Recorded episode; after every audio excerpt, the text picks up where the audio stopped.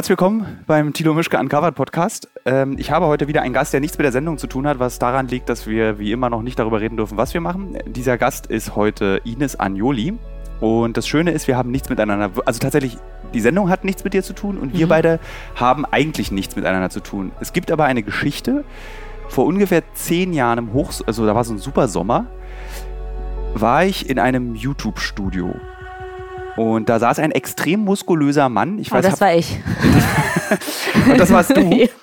Und der sagte, äh, es gibt da so eine YouTuberin, die macht so Sex-YouTube-Kram. Willst du nicht mit der zusammen sowas machen? Und ich hatte damals, glaube ich, meinen ersten Galileo ähm, Bierbank-Test oder so gemacht und fragte mich, wie er diese Assoziationskette hinbekommen Ja. hat. Und dann habe ich gesagt, ach, das kann ich mir mal angucken. Und dann habe ich mir das angeguckt, was du bei YouTube damals gemacht hast und habe entschieden, dass ich das nicht möchte. Sehr Also. sinnvoll. Äh, ich beschreibe kurz, wer du bist, falls jemand nicht weiß, wer Ines Agnoli ist. Äh, du bist die äh, Stimme, die moderne Stimme der weiblichen Sexualität in Deutschland Ich gewesen. glaube nicht mehr, ja. Nicht mehr. Ja. Du warst sehr laut, man konnte dich überall hören. Ähm, und das war auch sehr interessant, weil du eine völlig neue Art zusammen mit Lela entwickelt hast, wie man als Frau über Sexualität sprechen kann. Und ich habe ja früher tatsächlich auch über Sex geschrieben und auch eine Sendung gehabt und auch ein Buch mit einem furchtbaren Titel geschrieben äh, dazu und sogar ein Aufklärungsbuch habe ich mal geschrieben und fand bei euch habe ich zum allerersten Mal ge gemerkt, ich bin zu alt. Ich habe jetzt meine Grenze erreicht. So kann ich nicht, das ist nicht. Ich hatte immer, ich habe immer so ganz vorsichtig und sanft über Sexualität gesprochen, aber nie Mhm. glibberig, weil ich immer Angst hatte, als Mann so eine schleimige Bäh-Art über Sex, weil ich finde, Männer können schnell in so eine Ecke schlittern, wenn sie über Sex reden oder schreiben, dann klingt das eklig. Mhm. Und äh, bei euch war das wirklich so, als hätte ich so CB-Funk angemacht und mich neben die A2 gestellt und so krassen Truckfahrern bei Sexgesprächen zugehört. Du Arschloch. Und das, und das hat mich tatsächlich beeindruckt, war aber eben nicht mein persönlicher Sexgesprächsgeschmack. Das fand ich Ja. einfach nur, das, aber es mögen ja sehr viele andere und das macht ja nichts, das war ja trotzdem äh, gut. Das war ja trotzdem was, was irgendwie sein, äh, so- funktioniert hat. Und das finde ich ja beeindruckend, dass die Leute sich da, dass die das so fasziniert hat auch, dass ihr so offen, so derbe mit Worten, die ich das letzte Mal in der Grundschule genutzt habe, Kuppenkäse, Mhm. das ist das letzte Mal in der Grundschule, habe ich das gehört. War ich auch, das war dann so eine Kindheitserinnerung. Aber das war so, fand ich trotzdem, unabhängig von allem, sehr beeindruckend. Du wurdest in der Bunten erwähnt, das habe ich auch nochmal rausbekommen. Ja? Ja, und zwar mit diesem großartigen Satz, und da nützt all diese moderne Frau-Attitüde des Podcasts und deinem, was du auch bei Instagram machst, nichts, wenn die Überschrift ist, hinter diesem Großmaul oder hinter diesem riesigen Mund versteckt sich eine wunderschöne Frau. War die Zeile, glaube ich, in der Bunten oder so ähnlich. Ja? Das fand ich auch so, dachte ich mir so, wer macht das eigentlich? Wer sitzt da bei der Bunten, textet es für diese 65-jährigen Münchnerinnen und Münchner? Und was sollen die mit dieser Information anfangen? Du hast keine Wikipedia-Seite. Mhm. Das hat mich in der Vorrecherche beeindruckt, weil ich finde, du bist eine Person des öffentlichen Lebens. Äh, gibt es einen Grund dafür, dass du keine Wikipedia-Seite hast?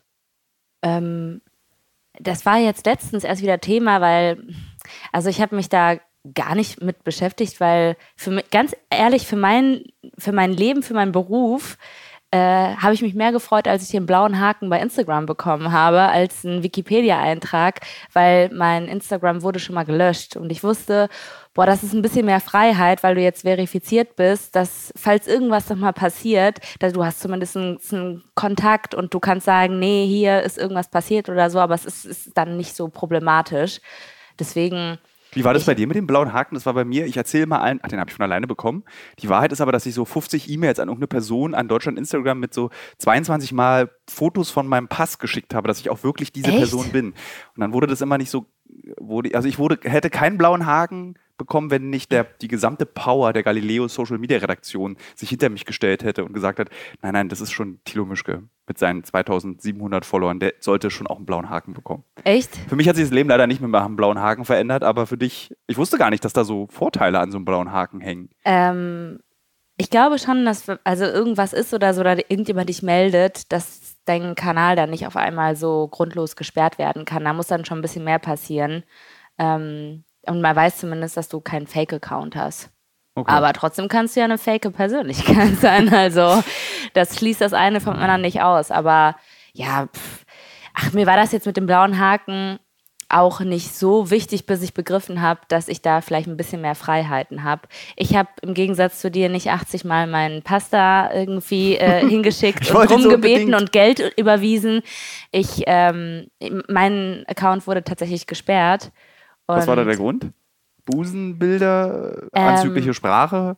Nee, tatsächlich war das so, dass ich habe halt auch die ganze Zeit überlegt, was war der Grund, weil ich auch, du kriegst dann keine Benachrichtigung wegen diesem Foto oder wegen diesem Video, ist jetzt dein Kanal weg, sondern ich hab, stand da auf einmal so da und wusste nicht, habe halt, bei mir hätte es auch alles sein können, weißt du? Also ich dachte mir so, äh, was zur Hölle, welches Foto? Ich wüsste nicht, kann jedes sein. Ähm, und dann habe ich die Erklärung bekommen und zwar habe ich halt weiß ich nicht, zwei, drei Tage davor bei ähm, Rock am Ring gearbeitet. Ach stimmt, das hast du, du hast diese Konzert-Festival-Berichterstattung, glaube ich, genau. gemacht. Für Instagram oder für irgendwie Für WD? Rock am Ring Für selber. Rock am Ring, okay. Und ähm, da war auch Paul Ripke mit im Team mhm. und er meinte, Ines, das, was da in deiner Infobox steht, das ist irgendwie blöd und komm, wir ändern das mal. Und weißt du, wie das dann halt ist in so einer suffigen Situation, wenn man irgendwie cool die ganze Zeit miteinander gearbeitet hat und äh, dann da zusammensitzt und dann hat er da mit mir zusammen überlegt und irgendwann meinte ich so, ach, weißt du was, schreib einfach irgendwas rein. Und dann hat er, ich weiß es nicht mehr ganz genau, aber da stand irgendwas mit Send Dick Pics ah, oh. in meiner Info. Ja. Und da hat dann Instagram gesagt, das ist eine Aufforderung zu einer sexuellen Aktivität und das wollen die nicht. Und das war der Grund, warum ich ges dann gesperrt wurde. Du bist wahrscheinlich die einzige Person auf Instagram, die wegen ihres Profil wegen ihrer Profilbeschreibung gesperrt wurde, oder? Äh, wahrscheinlich, ja. Und dann mit Send Dickpics. Ja. Obwohl, ich, es gibt ja mit, ich habe ja so auch ganz viele Follower, die kommen, das sind so ganz seltsame ähm, Namen und immer Frauen mit einem Bild, wo dann so drunter steht, irgendwie Follow Me und Snapchat. Ich glaube, die werden, haben auch, glaube ich, die werden wegen ihres ganzen Profils gesperrt, weil das. Ich glaube, das sind immer Männer. Ja? Ja. Ich glaube, das ist auch ein Mann. Ja, das kann gut ist, sein. Ich, ein mit Mann, sehr der viel alt, Zeit. mit sehr viel, der einfach sich überall dahin und dann so 5 Euro verschickt er dann so über die alten U-Pornos als persönliche, ja. als persönliche Bilder. Ja. Warst du mal in Bangkok? Ja. Wusstest du, du hast sicherlich auch diese Ping-Pong-Bars, äh, sind dir da aufgefallen. Mm -mm. Also wurde dir, ist dir aufgefallen, dass es die gibt, dieser Chaos nee. Han, da gibt es dann immer abends, wirst du eingeladen auf so, das wollte ich nämlich als lustige Information erzählen, ja. weil du sagtest, ein Mann.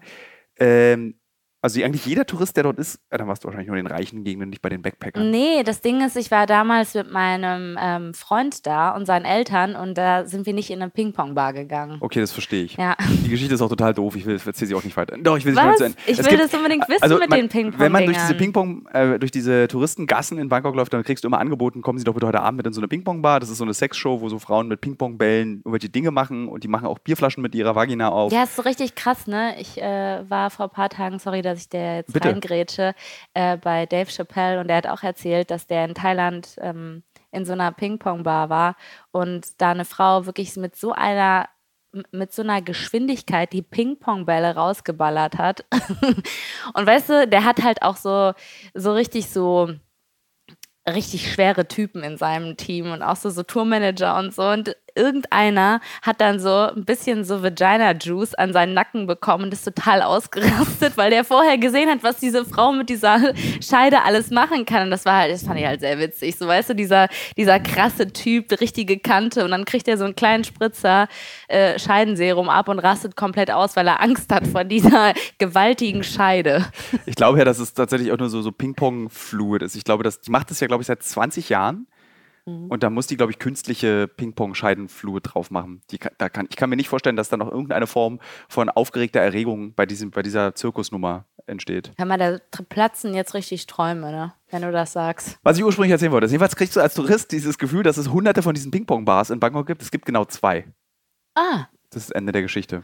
Die ich war dachte, wirklich sehr unspektakulär. Ja, ich, also, ich, dachte, dachte ich, ich, dachte ja, dass du dann irgendwie sagst, ja, kenne ich, ach Mensch, da wollte ich so reingehen. Und ich so, oh, na, ist eine super Geschichte jetzt dazu, die ich dir ja auch aufgedrängt habe. Das war gar nicht mal so eine richtig äh, selber, es war, gehörte in keinem Zusammenhang. Jetzt schäme ich mich ein bisschen. Nicht schlimm, du hast ja einen pinken Pulli an. Ja. Du siehst echt aus, auch mit den, mit den Socken, so wie so ein Telekom-Mitarbeiter. Aber ich, wie gesagt, ich war sehr froh, dass du es anhattest, weil sonst hätte ich dich nicht entdeckt und ähm, wäre wahrscheinlich hier weiter rumgelaufen. Stimmt, ich mache, das muss ich sagen, oder muss ich gar nicht dazu sagen, aber ich will es dazu sagen, es ist der dritte Podcast aus meinem Wohnzimmer heraus, nicht aus dem Studio, äh, nicht von unterwegs, sondern es ist einfach ein Podcast von hier, weil hier ist es am bequemsten, finde mhm. ich. Und ich bin ja auch eigentlich selten hier, deswegen nutze ich jede Möglichkeit, in meiner Wohnung zu sein und so zu sein, wie niemand sein möchte, nämlich unfassbar langweilig. Also ich liege gerne auf dem Rücken auf dem Boden und äh, starre rum. Und das war's, hauptsächlich. Warum auf dem Boden? Ich weiß nicht, auf der Couch werde ich unruhig und ich finde, so mit dem, da steht doch so ein, so ein marokkanischer Puff, steht da. Warte mal, guck mal, ob sie weiter. Ja, vor dir direkt. Achso, ja. Ich habe beim marokkanischen Puff irgendwie äh, gedacht, das wäre so ein kleines Gebäude, was du hier aufgebaut hättest. und Ey, bei dir weiß man nie. Und da lehne ich gerne meinen Kopf an. Das war's. Also ich habe so. Ist wirklich, aber du brauchst es wahrscheinlich zum Ausgleich, ja. ne? Ja. Also die andere, das habe ich auch schon öfter erzählt, die andere, also in diesem Podcast, die andere große Ausruhtätigkeit, die ich mache, wenn ich in Berlin bin, ist U2 fahren. Mhm. Weil U8 ist mir zu heikel. Da ist, der ist ja dann gleich diese berufliche Aufregung wieder U2. Da hast halt irgendwie, da steigen dann so Eberswalder, die ganzen Baden-Württemberger ein. Die steigen dann Alex aus, um in der Galeria Kauf auf teuren Käse zu kaufen. Und wenn du dann weiter Richtung Potsdamer Platz fährst, kommen dann diese seltsamen Potsdamer Platzmenschen. Und dann dahinter wird es auch so wieder ein bisschen unruhiger, was Berlin betrifft. Mhm. Und das ist genau diese richtige Mischung, die mich nicht aufregt, aber die ist interessant zu beobachten. Gestern zum Beispiel hatte ich in der U2 auf dem Weg zum Fokus äh, einen Mann, der so krass auf dem Peak eines LSD-Trips war. Das fand ich ganz toll. Ich konnte nicht aufhören, den zu beobachten. Und ich wurde dann von Leuten beobachtet, die mich beobachtet haben, wie ich den beobachte, weil ich so gestarrt habe. Schon richtig mit Sabba, ne? Sabba und ja. also er oder ich? Wahrscheinlich ihr beide irgendwann. er hat so die Hände angeguckt und es ist genau dieses, was du machst. So, oh, ich habe krass, ich habe unter der Haut Lebewesen. War ganz toll. Ich habe noch nie chemische Drogen genommen, weil ich genau, ich verstehe sowas einfach nicht. Also ich, ich habe da keine Faszination für, e egal was mir irgendjemand erzählt hat, was eine Droge mit dir macht, da habe ich noch nie gesagt, boah, genau das will ich gerne erleben. Ich habe ja in dieser Wohnung alle Drogen, mit denen ich schon mal zusammengearbeitet habe, eingerahmt. Ich werde jetzt aufstehen, das ist beim Podcast besonders lustig und zeige dir mal das. Zu tun hatte heißt auch. Beruflich, nicht genommen. So. Ah. Also ich zeige dir zum Beispiel mal dieses Bild. Das ist ein mhm. halbes Gramm Heroin. Okay, sieht einfach aus wie ähm, so, Zimt. Zimt, genau. Und äh, ich habe auch tatsächlich sehr wenig Drogenerfahrung. Ähm, ich habe einmal, das habe ich aber hier in diesem Podcast schon erzählt, aber du bist ja ein neuer Gast, ich habe einmal äh, Ecstasy genommen, 1997 auf der Love Parade und mich sofort übergeben und seitdem nie wieder das Bedürfnis gehabt, irgendwelche chemischen Drogen zu nehmen. Und ich habe eine große medizinische Begeisterung für LSD. Dazu mhm. habe ich aber auch mal, also nicht als Rauschdroge, auch hochinteressant, habe ich zweimal gemacht, einmal für Uncovered hm, einmal privat. Hm. Mhm. äh, ich wollte das eigentlich nie erzählen. Äh, Zu spät. So, jetzt kommt es eigentlich raus. und habe dann aber so groß, wirklich, also so, weil ich dann so ganz viele Bücher darüber gelesen habe, wie du LSD medizinisch einsetzen kannst, weil es in den 70ern wurde das in, der, in, der, in, in Tschechien, Tschechoslowakei, benutzt, um Alkoholismus und Depressionen zu therapieren. Hm, schön. Also äh, die eine Sucht mit der anderen dann. und es hat gut funktioniert. Also du kannst von LSD nicht abhängig werden und die Leute waren nicht mehr Alkohol. Kannst, geht nicht. Das ist unmöglich. Also die, die, diese, was in deinem Gehirn passiert, kann keine Sucht auslösen. Es gibt, es gibt glaube ich, auch keine LSD-Süchtigen. Wette ich mit dir um 5 Euro. Du, dein Gesicht sieht so aus, als wenn dein halber Freundeskreis aus LSD-Süchtigen bestehen würde nee, und du ganz viele Leute. Aber, also, ich habe auch schon gehört, dass Leute das einfach sehr oft genommen haben. Und warum, also, man hat doch dann trotzdem irgendwie eine Sucht nach diesem Gefühl. Vielleicht nicht. Das kann sein, okay. Also, da gebe ich dir recht. Also du kannst aber eben nicht so abhängig werden wie von Alkohol oder wie von Heroin. Also keine physische Abhängigkeit. Okay. Die gibt es nicht. Oder so Koks oder so. So Koks, halt, genau, wo ja. der Körper dann anfängt zu schwitzen und du ja. oll wirst und dumm wirst und mhm. einfach oll. Und du musst diese Droge nehmen, um wieder relativ normal ja. zu sein. Ich habe noch nie gekokst. So ich gar, also an dieser Droge habe ich gar kein Interesse, mhm. weil wirklich jede, jede Person, die ich kenne im regulären Leben, die dann kokst, wird zur krassesten Arschgeige überhaupt. Mhm. Und dann da, da frage ich mich so, warum? Also was ist der Zweck dieser Droge, um eine Arschgeige zu werden? Also dann gibt es immer dieses, ja, da kann ich mich besser unterhalten. Ich bin irgendwie lockerer. Mhm. Und dann fragst, aber du bist halt so ein Idiot. Warum? Ja. Also, also wer will denn mit einem Idioten reden? Aber wahrscheinlich ist es so, dass die Leute alle koksen. Alle koksen und dann ist es halt so, so dann spucken die sich auch gegenseitig die ganze Zeit so an beim Reden. ja. Die, die, ja die, die, die, schwitzen ja auch so intensiv, die Menschen. Ja, total. Und ich habe selbst Angst, dass wenn so ein schwitziger Druffi vor mir steht und der mich berührt, dass dann durch diesen Körperschweiß, dass dann äh, Droge in mich reinkommt. Also ich bin wirklich, ich trinke total gerne Alkohol, ähm, also auch so aus Genuss, zum Beispiel Rotwein liebe ich. Aber ey, was Drogen angeht, ich kriege richtig Panik und bin so, nein, ich will damit irgendwie einfach Voll gar vernünftig. nichts Absolut zu tun richtig, haben. Ja. Und also abgesehen davon, dass ich halt noch nie ein gutes Argument bekommen habe, ist das genauso. Ich meine, du arbeitest ja auch in der Medienindustrie, du lebst in, in Berlin. Man hat auf einmal super viel mit Drogen so zu tun und mit Leuten, die das konsumieren. Und ich finde es auch irgendwie, keine Ahnung, dann immer so dieses auf die Toilette gehen und dann Super da. eklig. Also ja, auch ich als, als Mensch, der so ja. ein gewisses Maß an Hygiene hat, ich stecke mir doch nichts in die Nase, so in eine aufgeriebene Nasenschleimhaut von einer Toilettenbrille in einem Club. Also ich meine, dann kann ich doch genauso wie Charlotte Roche in ihrem Buch, ich meine, ich kann direkt über die Klobrille lecken. Das ist so. Das äh, wäre wahrscheinlich noch aufregender. Ja, weil so auch so ein Abenteueraspekt. Wie schmeckt eine Klobrille? Ja, ja, ja. Wie schmeckt es in Berghain? Da gibt es, glaube ich, gar keine Klobrillen. Ich glaube, da gibt es nur einfach Becken. Ich kann mich nicht mehr daran erinnern. Ich war zweimal im äh, Berghain und das war beides Mal, war ich, glaube ich, wenn ich auf Toilette war, in der Panorama-Bar. Gibt es da, da ist auch kein interessantes Gespräch. Klobrillen auch in der Panoramabar ist ja royal. Naja, ich glaube, für irgendwelche Leute, die, die nicht reingekommen sind, die interessieren sich selbst dafür. Also, das Licht ist orange, die Ja. Getränke sind teuer, ähm, die Menschen sind aber so toll da. Es ist die schönste Erfahrung, die ich je in meinem Leben gemacht habe. Da habe ich einfach mal so Peace gespürt. Mhm. Ja, ich finde es da lustig, aber es hat mich nie so wirklich von den Socken gehauen. Das war dann so, da war aber dann, glaube ich, ist diese gebürtige Berliner Arroganz, wo du, da, da, da sagst du dann so Altherrensätze in der Warteschlange. Ja, das ist das gleiche wie das Icon 1995, als wir als 14-Jährige auf Drum and Bass Partys gegangen sind. Also, Das Icon fand ich richtig gut. ja? Ja, aber ich bin äh, erst, ich weiß nicht, ob das mal irgendwo anders war, im Prenzlauer Berg, Kantianstraße. Das ist das, was ich meinte. Ja, das, wo genau. diese, dieser Keller, wo Ja. der Schweiß von der Decke tropfte. Ja. ja.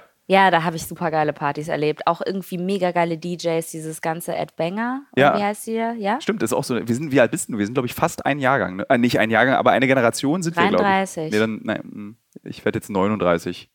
Ja, irgendwie schon. Ja, also diese scheiß sechs Jahre, oder? Ja. es gibt diese Alf-Grenze, die ich immer mache. Welche Menschen haben Alf im Fernsehen gesehen und Ich. wer nicht mehr Alf im Fernsehen gesehen hat, der gehört nicht mehr zu meiner Generation dazu. Ich habe Alf im Fernsehen Dann sind wir eine gesehen. Generation. Ja. Ja, das beruhigt Ja. mich. Äh, wie lange gab es denn das Icon eigentlich? Weil für mich war das wirklich die früheste Weggehererinnerung in Berlin. Dieses so.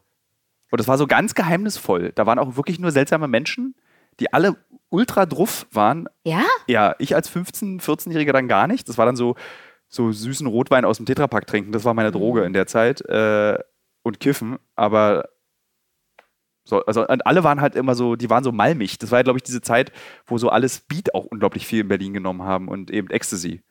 Ja, ich glaube, als du 15 äh, warst, war ich auf jeden Fall noch nicht im Icon, weil ich ja auch da noch in äh, Baal in Duisburg gelebt habe. Ich bin ja erst mit 22 nach Berlin gekommen. Aber ähm, ich hatte das Gefühl, dass es immer sehr touristisch war und dadurch, dass äh, das Publikum war immer so unterschiedlich. Aber es ging halt krass ab. Ja. Und äh, ich fand die Größe auch ganz gut, weil es nicht so massiv groß war, nicht so ein Tower.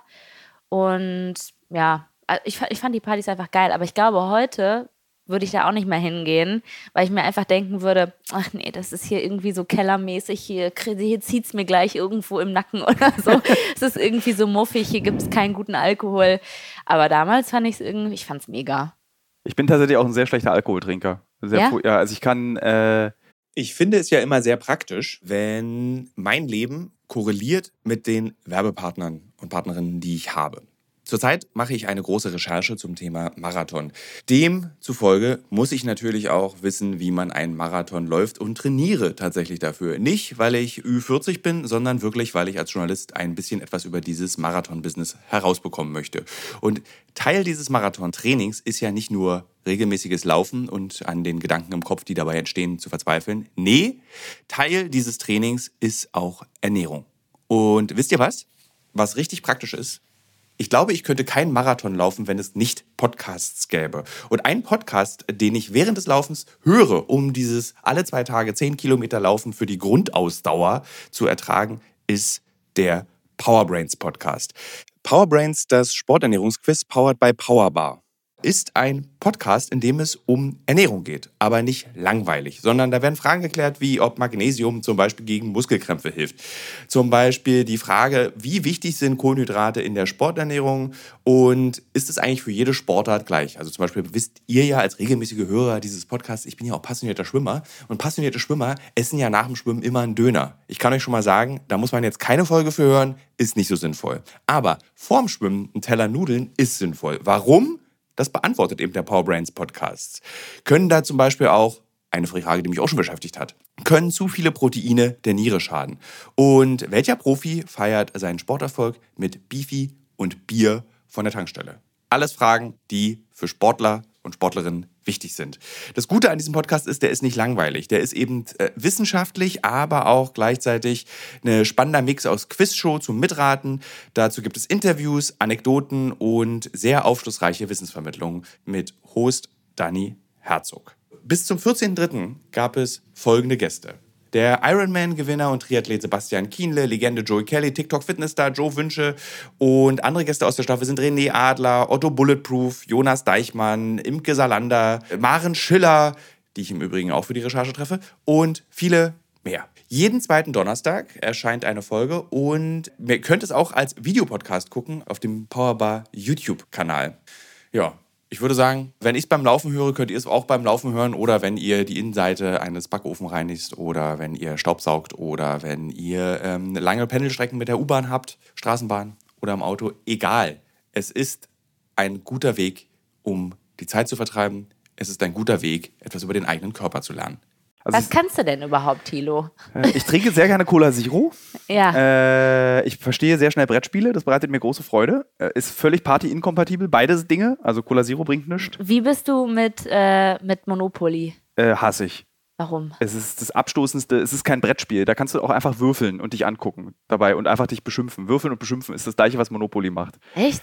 Ja, das hat ja, weil mich nervt an Monopoly, es ist nur Glück, und dann kommen dann diese dummen Glücksausreden, äh, wenn du die Chausseestraße hast, dann hast du gewonnen. Das stimmt überhaupt nicht. Das es ist, ist nur Glück. Strategie. Nein, es ist nur Glück. In diesem Spiel gibt es keine Strategie. Naja, ähm, ich als ehrgeiziger Monopoly-Zocker sehe das ein bisschen anders. Also äh, ich habe auch schon mal irgendwie nur mit äh, der Badstraße und äh, weißt du, so diese Anfangsbereiche, da hat sich nochmal so richtig das Blatt gewendet. Badstraße und Bahnhöfe sind meistens, damit kann man eigentlich auch ganz gut durchhalten. Also ich finde ehrlich gesagt, äh, lange Zeit habe ich immer gedacht, wenn du die Schlossallee hast und äh, diese, diese andere Straße, die da vorkommt, ähm, weil das Parkstraße? ist ja Parkallee. Parkallee? Ich glaube Ja. Parkallee, ja. Nicht Ja. Chausseestraße, Parkallee. Parkallee und Schlossallee, Ja. genau. Ähm, weil das, da, kriegst du ja am meisten. Kostet aber auch am meisten. Ja. Und meistens ist das ja so, dass du gerade am Anfang, wenn du die zwei oder die eine Straße kaufst, killst dich schon so sehr, weil du gar nicht genug Budget mehr hast, um auf irgendwas anderes draufzukommen, wo du dann was bezahlen musst. Also, und da kommen auch gar nicht so oft die Leute drauf. Die besseren Straßen sind die, die diese Dreierkonstellation haben und meistens direkt um die Ecke sind oder vor der Ecke. Genau, am Gefängnis und gleich eigentlich beim, Ja. beim Startfett, wo Ja, dann die Leute ihre, ihr jetzt geh über Losgeld gleich wieder in dich Ja. zurück investieren, in deine. Sozialbau ist es ja, glaube ich, dann in, in der Monopoly-Welt, diese erste Hälfte vom Spiel. Ja, und das Problem ist, dieses Spiel ist ja dann auch, du würfelst und dann du, wartest du ja eigentlich immer eine Spielrunde, bis die Leute auf deine Häuser kommen.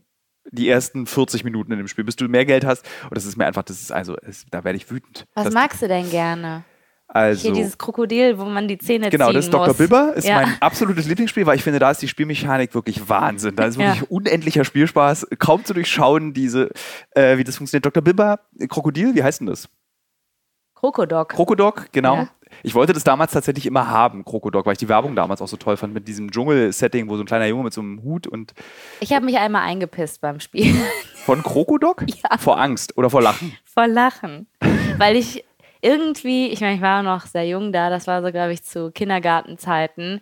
Aber ich habe irgendwann so ein bisschen, hast, also ich meine, das war ja keine krasse Technik. Also so als Kind hast du dir schon gedacht, boah, Wahnsinn. Aber du hast irgendwann, ich habe das so mal beobachtet, hast du gemerkt, okay, der nächste Zahn, da beißt das Krokodil zu, weil irgendwas sich bewegt hat an dem Vieh. Und ich habe das gesehen und wusste, welche Person als nächstes dran ist. Und die Vorfreude war so groß. Und als das dann auch noch passiert ist, habe ich so krass gelacht, weil sie sich auch so erschrocken hat, dass ich mich halt ein bisschen eingepisst habe. Schöne, schöne Ha- Hasbro freut sich. Vielleicht wirst du das neue Testimonial von, von Oh mein Krokodok. Gott, ist das so geil. Dieses Spiel. Aufgrund dieser Geschichte. Äh, ich mag, ich glaube, ich bin tatsächlich jemand, der sich diese Kennerspiele, was dann so jedes Jahr raus, so dieses äh, Spiel des Jahres und Kennerspiel des Jahres. Was ist denn das? Das ist sowas wie der Oscar der Brettspiele, für den sich niemand interessiert, außer so Ingenieurstudenten und Ingenieure aus Reutlingen, und so Leute, also Brettspiel-Nerds. Das ist auch so ein eigener Schlag Menschen. Das ist so, wenn ich ein Brett spiele, ich kaufe die sehr gerne im Laden. Ich, bin- ich kaufe selten Dinge im Internet. Ich gehe gerne noch in Geschäfte. Ich komme mir gerade vor, als wäre ich 70 und lade dich ein zu meinem Rentner-Podcast. Ja, Ich bis jetzt erzählst du ich auch habe mir eine junge Dame heute eingeladen. Ja. Ähm, und die Kunden von Brettspielläden äh, sehen und sind sehr identisch mit Kunden in E-Zigarettenläden oder in den PC-Abteilungen vom Mediamarkt. Das ist so ein, eine Art Kundenstamm. Mhm. So auch geschlechterunspezifisch. Also es hat jetzt nicht nur Männer oder nur Frauen, sondern es sind wirklich auch gleiche Anteile. Aber die haben alle so einen sehr beißenden Humor. Die sind oft gemein, die Leute, die ich dann dort treffe. Also wenn ich dann zum Beispiel im Brettspielladen bin und frage, kann ich mal eine Testpartie mitspielen, muss ich mich erstmal durch so eine Armada an fiesen Witzen, die ganz viele Leute, die sich in dem Laden kennen, verstehen und ich aber nicht als neu, neuer Mensch. Und das ist dann immer so, da musst du durch. Und ähm, sie haben Band-T-Shirts an, Mhm. aber die haben sie sich nicht im Internet bestellt, weil die Band cool ist, sondern sie waren auf dem Konzert der jeweiligen Band. Mhm. Und ja, sie sind Nerds. Also ich würde mich auch zu dieser Kategorie Menschen dazuzählen, Mhm. aber sie sind halt so, wie man sich jetzt, also jeder Hörer und jede Hörerin dieses Podcasts, wenn ihr euch jetzt im Kopf Nerds vorstellt, so sehen die Leute in diesen Brettspielläden, Mediamarktabteilungen oder E-Zigarettenläden aus. Nur, dass du kurze Haare hast und die sind gewaschen. Ja, ich, die sind da auch, also die, diese, diese, diese Nerd-ungewaschen Klischees, die gibt es gar nicht mehr, weil ja mittlerweile durch diese Serie Big Bang Theory, die ich im Übrigen zum Kotzen finde, äh, ist ja Nerd-Sein so Popkultur geworden. Also du darfst ja jetzt Computer mögen und du darfst irgendwie Science-Fiction Ja. lesen und Ich finde das auch völlig fein. ich, ja, das also war nur in der ich kenne Schulzeit. keine wirklichen Leute, die so total krass nerdig irgendwie nur so, so also so voll so, so drin sind oder keine Ahnung, vielleicht äh, doch und ich weiß es gar nicht so wirklich, weil ich mich gar nicht mit denen darüber unterhalte. Ähm, aber ich finde das, ich finde das völlig fein. Das ist halt nur so gar nicht meine Welt. Ne? Was ist denn deine Welt? Deine Hobbywelt? ähm, ja, Das war jetzt ganz laute E-Zigaretten. Ich habe extra so eine ganz leise E-Zigarette für den Podcast, aber die Mhm. funktioniert nicht. Bitte erzähl weiter. die sieht so ein bisschen, das Gerät sieht so ein bisschen aus wie dieser Herpesstift. Ich weiß nicht, Der ich habe bei Instagram, wird. da ich dir folge dir bei Instagram, ich weiß, dass du ein Herpesproblem hast. Du lässt dich Nicht mehr, nicht mehr so doll. Also ich dachte heute zum Beispiel, dass ich, ähm, nee, also heute Nacht, bevor ich schlafen gegangen bin, dachte ich, oh oh, irgendwie habe ich das Gefühl, aber es ist nicht passiert. Nee, seitdem ich äh, meine schreckliche Beziehung nicht mehr habe, habe ich nicht mehr so ein krasses Herpesproblem und ich glaube, mein Körper hat mir sehr viele Alarm, also so, äh, wie heißt es hier, Alarmglocken geläutet, die ich äh, also einfach ignoriert habe. Ich hatte, ich weiß, ich, ich kenne das große Leid von Herpes durch dritte oder zweite Person. Mhm. Ich hatte selber noch nie Herpes. Ich glaube, dann kriegst du es auch nicht. Also ich hatte schon immer, ähm, auch schon als Kind, Herpes, aber irgendwie ähm, halt in dieser Zeit so oft wie noch nie in meinem ganzen Leben. Und ich dachte mir einfach nur so, meine Güte, was. Also ich, ich war, das war wirklich Ja. schon so ein Moment, wo ich gedacht habe, ich fange an zu verzweifeln, weil ich nicht weiß nicht mehr, was ich machen soll. Das ist ja auch so ein Ding, das ähm, ist nicht innerhalb von zwei, drei Tagen erledigt. Das hast du dann halt manchmal wirklich anderthalb bis zwei Wochen. Und Das zeckt ja auch, ne? Wenn man das an. es Also, tut wahnsinnig weh.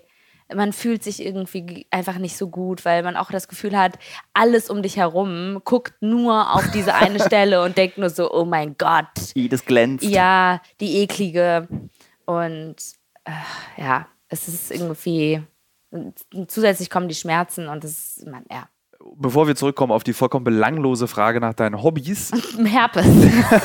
Herpes. Herpes ist mein Hobby, ja. Ähm, du hast, das ist, und das ist auch tatsächlich einer der Gründe, warum ich dich eingeladen habe. Nicht nur, weil ich tatsächlich interessant finde, was du machst. Ich fand sehr interessant die Wandlung, die du auf Instagram sehr öffentlich vor über 200.000 Followern durchgemacht hast. Also die Pimmel Ines hat sich verwandelt in eine, ähm, wir müssen uns alle ein bisschen mehr um uns selbst kümmern, weil es können Dinge in eurem Leben passieren, die, mit denen ihr nicht gerechnet haben, die euch schlecht fühlen lassen.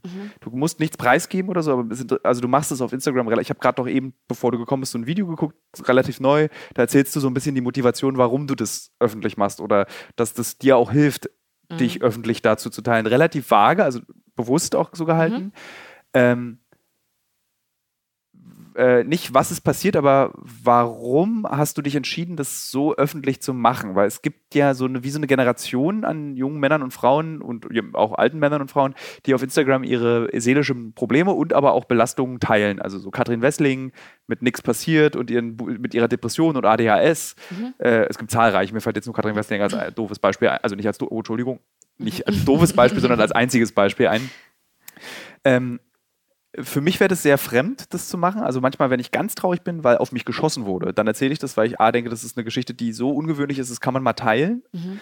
Ähm, aber wenn ich so, so, wenn mir was Schlimmes widerfahren würde im persönlichen Bereich, hätte ich so eine Hemmung, das zu machen. Wüsste aber, vielleicht würde es mir sogar gut tun, aber ich hatte eine Hemmung. Also die erste Frage ist, wie hast du diese Hemmung überwunden und warum wolltest du sie über, überhaupt überwinden? Oder hattest du diese Hemmung überhaupt? Mm, ja, total. Also ich glaube, viele verstehen das nicht, weil wenn ich jetzt sage, für mich war so meine Privatsphäre und so intime Sachen immer total heil heilig. Und dann fragen sich die Leute, ja, aber du hattest einen Sex-Podcast. Ähm, ja, aber das war, also ich glaube, weißt du, über Sex zu reden und irgendwie offen und ehrlich Dinge anzusprechen oder auszusprechen, fand ich jetzt nicht so das Problem, weil, äh, also, wenn mich was wirklich berührt hat oder verletzt hat, darüber habe ich ja gar nicht geredet. Es ging ja eher darum, dass wir auch so gedacht haben, ey, wenn mal Sachen passiert sind, die peinlich sind oder sowas, weißt du, darüber irgendwie zu reden oder über lustige Geschichten oder allgemein so, was alles beim Sex passiert. Und ich habe mich auch immer gerne über Sex unterhalten. Und ähm, das ja auch vor, vorher schon mit Leila. Ähm, und die einzige Motivation, wirklich darüber zu reden, war für mich auch wegen dem Podcast. Weil für mich dieses ganze Thema Sex so schwierig und so eine Last geworden ist und es mir auch so unfassbar schlecht ging und ich das einfach auch alles nicht verstanden habe, was, warum Dinge passiert sind. Und dieser Podcast war ja ein großer Teil von meinem Leben und das war auch beruflich und emotional für mich so ein Meilenstein. Also ich habe das so gerne gemacht und habe einfach, ich, ich habe immer so diesen Anspruch gehabt, ich will immer ehrlich und authentisch sein. Und wenn ich auf einmal nicht mehr über Sex gut reden kann und ich habe einfach wochenlang gemerkt, boah, mir fällt das so schwer. Ich habe richtig Bauchschmerzen gehabt vor den Aufnahmen und mir ging es einfach nicht gut und deswegen wollte ich einfach ehrlich so weitestgehend, wie ich das Gefühl hatte, ich kann und darf darüber reden, ähm, das auch machen. Und ich hatte so eine Angst vor dem Tag, als dieser Podcast rausgekommen ist, also insbesondere der zur toxischen Beziehung, weil ich einfach gedacht habe, einerseits, boah, ich zeige mich gerade so verletzlich ja. und ähm, weißt du, ich, ich, ich habe mich ja auch selber irgendwie geschämt, dass Dinge passiert sind, dass ich da irgendwie so reingerutscht bin, weil ich auch irgendwie so aufgewachsen bin oder auch irgendwie das natürlich schön fand zu sagen, oh ja, bei mir läuft das gut und bei mir ist das gut und nee, nee, nee, ist schon alles, ist schon alles okay. Weißt du, bloß nicht zu nah irgendwie so an wirkliche Emotionen jemanden ranlassen. Ich glaube, das ist halt auch immer so meine Vorstellung gewesen, wenn ich Comedy mache, dann bin ich mal laut, ich bin äh, so, ich gehe nach vorne, ich bin immer die äh, Dominierende, damit bloß keiner sieht, wie es mir in Wirklichkeit geht oder mhm. was mich dann wirklich berührt. Ne? Kann, ja. ich dir, kann, ich dir, schnell äh, eine Zwischenfrage stellen? Mhm. Kannst du mir, ich habe ähm, zwei Drittel meines Freundeskreises verloren unter dem, mit dem Begriff, also kürzlichst, der toxischen Beziehung. Also mhm. wir haben uns alle nicht mehr gut getan, aber mhm. dieser Begriff wird sehr viel verwendet zurzeit. Mhm. Was genau definiert eine toxische Beziehung? Was heißt das? Also ist man einfach scheiße zueinander oder ist man einfach scheiße füreinander? Was, was, wie erklär mir mal diesen Begriff toxische Beziehung? Und auch, mhm. glaube ich, den Hörern und den Hörerinnen. Ja, also ich kann das ja nur so für, für mich erklären, so wie ich das empfunden habe. Also ich glaube, eine toxische Beziehung, ähm, also A, kann die ja überall stattfinden, in Freundeskreisen, in Arbeitsverhältnissen oder halt in Partnerschaften. Aber ich glaube, dieses, dass man, ich glaube, es ist beides, dass man scheiße füreinander und scheiße zueinander ist. Und es gibt bestimmt ganz viele verschiedene Red Flags, also so diese ne, Warnzeichen, ja. die man dann sehen kann oder nicht sieht. Aber für mich ist halt einfach alles, was mit Lügen, Betrügen, Manipulieren, äh, Menschen verletzen, Menschen klein halten, Menschen unterdrücken, ähm, Menschen ja, wie Marionetten zu benutzen, ähm, denen Gewalt anzutun, alles in, in dieser Richtung über Grenzen zu gehen und ähm, bewusst oder manchmal auch unbewusst einfach Schlechtes für einen Menschen zu tun. Und ich glaube, ich habe irgendwann auch begriffen, auch in Freundschaften oder Arbeitsverhältnissen, wenn du dich zum Beispiel mit jemandem triffst und du bist danach energielos oder du hast ein schlechtes Gefühl oder auch schon vorm Treffen, wenn du eigentlich gar keinen Bock hast oder so, dann muss man sich mal damit auseinandersetzen, warum das so ist. Mhm. Oder ähm, warum irgendwie andere Menschen, also was sie mit einem machen, wie die mit einem reden, ob die einen unterstützen oder ich finde so dieses Kleinhalten von Menschen auch immer so ein ganz gutes Zeichen daran, ob man wirklich mit so einer Person weiter zu tun haben möchte ja. oder nicht. So Energierauber. Mhm. Die kennt man ja, glaube ich, im Freundeskreis, dass du, oder überhaupt in jedem sozialen Umfeld oder auch in Partnerschaften, dass du mit jemandem Zeit verbringst, der danach bist du einfach erschöpft mhm. mit dieser Person.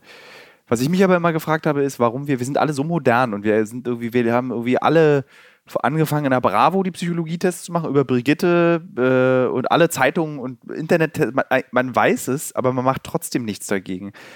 Warum kostet es so viel Kraft, sich aus einer toxischen Beziehung zu lösen? Warum schafft man, warum ist es, warum ist es so, ich meine, man, es ist ja nicht eine Entscheidung, die man in 24 Stunden trifft, sondern das ist mhm. ja ein mhm. ewig langer Prozess. Du erwähntest gerade diese Red Flags, mhm. die man ja eigentlich schon früher erkennt und sagt, scheiße, so kann es eigentlich nicht laufen. Aber, also bei mir war es immer so, in diesem Freundeskreis, das wird schon wieder besser, so wie früher. Ja. Und das war der einzige Grund, warum man sich weiter getroffen hat, warum man sich nicht zwingend verletzt hat, aber irgendwie Kacke fand. Mhm. So und das ertragen hat, dieses Kacke-Gefühl. Mhm. Und es gab in der Kacke auch gute Momente, dass man dachte so, okay, cool, das kann doch wieder gut sein. Ja. Ja, ich habe das ja auch in dem Podcast gesagt, dass die Highs waren immer sehr high und die Lows waren halt sehr low. Und das ist halt, also gerade auch mit so einer Person, mit der ich zu tun hatte, also ein Narzisst, wie er im Buche steht, ähm, ganz typisch. Ja. Also ich bin ja auch in Therapie und habe das ja auch irgendwie da so erklärt bekommen und so, weil ich muss ganz ehrlich sagen, ähm, ich, also ich habe auch in Berlin, so wie das hier mit den Drogen ist, auch von über Freunde gehört oder so, dass es so Persönlichkeitsstörungen gibt. Ne? Und ich will nicht sagen, dass die Leute im Dorf keine Persönlichkeitsstörungen haben, aber sowas wie Therapie oder Depression oder sowas, das gab es nie. Weißt du? Also sagen wir, steht da über euch Dorfis aber auch. Ne? Also wir sagen immer, alle sind gestört auf dem Dorf. Ja. Also ich weiß nicht, habe ich dich jetzt zu einem Dorfi gemacht, obwohl du gar nicht vom Dorf kommst? Doch, ich komme vom Dorf. Okay, dann bist du Dorfi jetzt einfach ja. mal. Finde ich völlig, völlig fein. ist, ja, ist ja ein Fakt. Also. Ich glaube, dass wir alle einfach, also so, ähm, was mir auffällt, jetzt tatsächlich aus meiner Uncovered-Erfahrung äh, und Recherche, dieses, was, diese, diese seelischen Erkrankungen, die wir mhm. in Industrienationen haben, äh, sowohl auf dem Dorf als auch in der Stadt, die sehe ich nicht in sehr armen Ländern, in Krisengebieten. Also da hast du andere psychische Erkrankungen, also posttraumatische Belastungsstörungen und äh, mhm. schwere Traumata. Aber grundsätzlich habe ich das Gefühl, dass selbst Leute im Flüchtlingslager gefühlt so in sich glücklicher sein können als wir. Mhm. Also dann gibt es halt irgendwie, da komme ich zu Besuch und wir, ich verbringe irgendwie, sagen wir mal, so sechs Tage in einem Flüchtlingslager.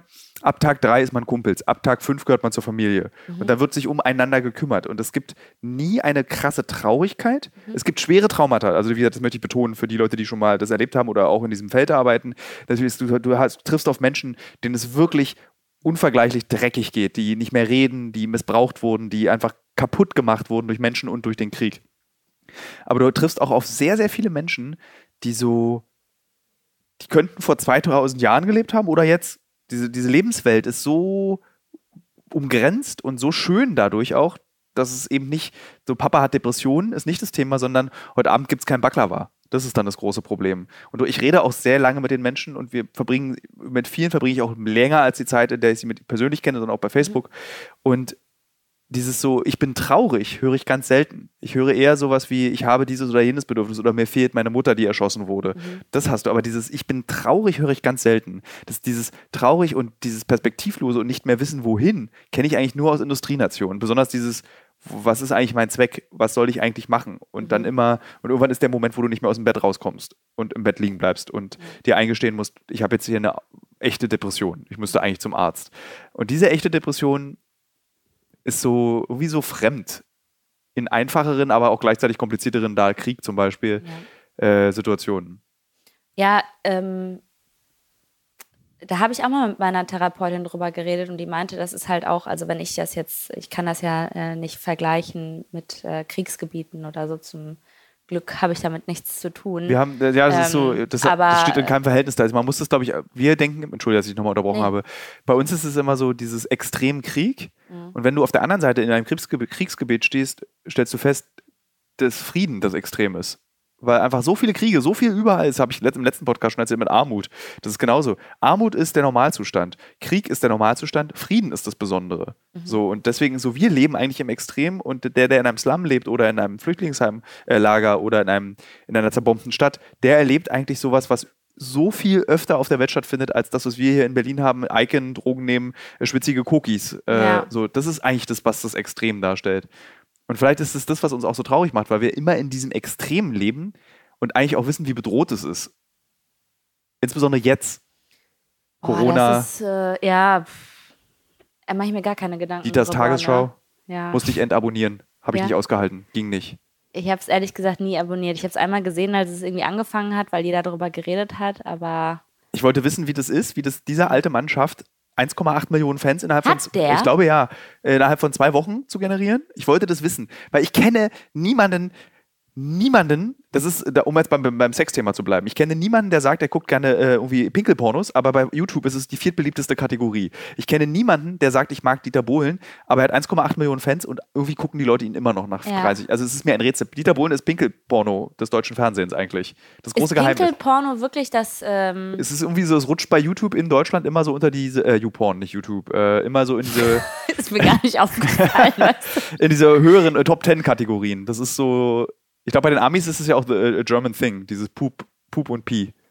Also Pinkelporno. Ja. ist interessant. Vielleicht kann ich das nochmal mit meinem Krokodok irgendwie kombinieren, weißt du? Uh, Ja, dass ich dann einfach, vielleicht reicht das auch schon. Vielleicht muss ich gar nichts Sexuelles machen, sondern nur mich Krokodok. beim Krokodok spielen ja, einpinkeln. das ist so Sodo Sodomie Ja. und Bepinkeln in Ja. einem. Super. Ja. Das, könntest, das könnte man wirklich mal so bei YouPorn irgendwie Ines spielt Krokodok. Ja. ähm, äh, jetzt haben wir ein ernstes Thema wieder in ein seltsames Thema verwandelt. ja, ist doch gut. Okay. Das ist auch Therapie. Ja. Ähm, genau. Was sagt deine Therapeutin denn dazu, dass du das so öffentlich machst? Ach so, darüber haben wir eigentlich noch gar nicht irgendwie geredet oder so, dass, ob das, das überhaupt jetzt irgendwie ein Punkt ist oder so. Ähm, ich habe damit einfach weitergemacht, weil ich noch nie so ein krasses Feedback bekommen habe wie nach dieser Sendung. Und ich habe zwei Wochen gebraucht, bis ich mir überhaupt die Nachrichten durchlesen konnte, weil ich auch so super emotional war und ich einfach gedacht habe, ich kann das gerade einfach überhaupt nicht. Und ich habe zweieinhalb Tage gebraucht, um alle Nachrichten zu lesen, weil ich mir Du gedacht liest auch habe, alle. Du betonst ja auch auf Instagram, du liest selbst die in dem. fast alle. Ja. Aber ich wusste, das Thema ist so wichtig und ich möchte jeder Nachricht die nötige Aufmerksamkeit geben, weil manchmal Leute ihre ganze Geschichte dann da reingeschrieben haben und sowas. Und ich, ähm, das für mich ja auch ein super wichtiges Thema ist. Ich habe super viel geweint und ich habe dann irgendwie gemerkt, ähm, genauso wie das auch bei dem Podcast so mit anderen Themen waren, dass Leute gesagt haben, boah, ich, das ist so bescheuert, das jetzt zu sagen, aber mir geht es gerade besser, weil ich weiß, dass jemandem wie dir sowas auch passiert ist. Oder ähm, ey, ich habe mich an so, in so- vielen Punkten wiedergefunden. Ich glaube, ich stecke auch in einer toxischen Beziehung. Oder auch umgekehrt, dass jemand das gehört hat und gesagt hat, boah, ich glaube, ich bin die toxische Person. Und ähm, ich habe mir mal darüber Gedanken gemacht, ob das irgendwie alles cool ist, was ich mit meinem Partner oder mit meiner Partnerin mache. Und das hat so viel ausgelöst. Und ich meine, es ist halt auch einfach so ein großer Teil von mir gewesen und ich verstehe das selber oft nicht. Also mittlerweile geht es mir schon wieder besser, aber ich habe das auch immer so gesagt. Ich fühle mich so mit diesen ganzen neuen Gefühlen, Emotionen, diesen schrecklichen Albträumen, diese Ängste, diese Panikattacken, die ich vorher nie hatte, ähm, dieses, dieses Paranoide und sowas, was alles dazu kommt. Ähm, ich fühle mich so ein bisschen, als ob du irgendwie dein Computer runtergefahren hättest und jetzt hast du den wieder angemacht und es ist ein neues System da und ich muss erstmal mit diesen ganzen Updates irgendwie klarkommen und es gibt super viele Bugs und sowas halt und ähm, auch so diese Frage, wie geht's dir? Ich kann die nicht beantworten. Die kann eigentlich niemand beantworten, das ist ja auch eine leere Frage. ja, gut, aber, Aber ich will halt auch sagen? nicht lügen und sagen, gut. Ja. Außer wenn ich jetzt zur Kosmetikerin gehe oder so, was soll ich dir erzählen? Obwohl, der kann man, glaube ich, wirklich erzählen. Also, so wenn ich mit ihm, ich gehe nie zu, also ich, gehe- ich habe vor kurzem erst die abpeelbaren Masken für mich entdeckt. Ich war noch nie bei einer Kosmetik. Ah. Es ist so 90er Jahre, diese Abziehmasken. ganz Ich toll. wusste gar nicht mehr, dass es die überhaupt noch gibt. Äh, Von ich bin- DM oder was? Ich, die gibt's von DM. Ja. Äh, ich bin großer Sonnenbrand-Fan. Fan. Also ich mag, also auch wenn es ganz ungesund ist und das ist gefährlich. richtig. Das ist also nicht ich bei mir, bei fremden Menschen, Ach um mich so. rum. Also nicht fremden Menschen. Ih, Das Abziehen. Ja, ich finde das so toll. Und- das ist für mich schlimmer als Pinkelporno, wirklich. Äh, Sonnenbrand entfernen, äh, das bereitet mir so eine, äh, so eine große Freude. Drückst du auch gerne Pickel aus nein, bei null, anderen i, Menschen? pfui, nein, auf gar keinen Fall. Ich bin so ein Mensch, das ist bei mir ganz schwierig. Es gibt so auch so in der Partnerschaft zum Beispiel, es gibt keine, es gibt Grenzen. Dazu Mhm. zählen Pickel, dazu zählt äh, Stuhlgänge gemeinsame auf Toiletten, Körperfunktionen im Allgemeinen, also Püpse und so finde ich auch ganz furchtbar. Das ist natürlich, ich weiß, aber ich war irgendwie, ich, ich, ich, das ist, erinnert mich sehr an meine ersten Beziehungen, wo man all diese Grenzen noch nicht eingehalten hatte, weil man dachte, es sei cool, vor seiner Freundin zu pupsen oder die Freundin pupst vor einem. Aber eigentlich hat's mich, fand ich es nicht cool. Und ich finde, ich bin jetzt als Erwachsener, 60-jähriger Mann, bin ich froh. Gerade war es noch 70. 70-jähriger Ja. Mann bin ich froh, meine, meine Grenzen zu erkennen. Also zum Beispiel so Fußnägel und Fingernägel schneiden finde ich nicht schlimm.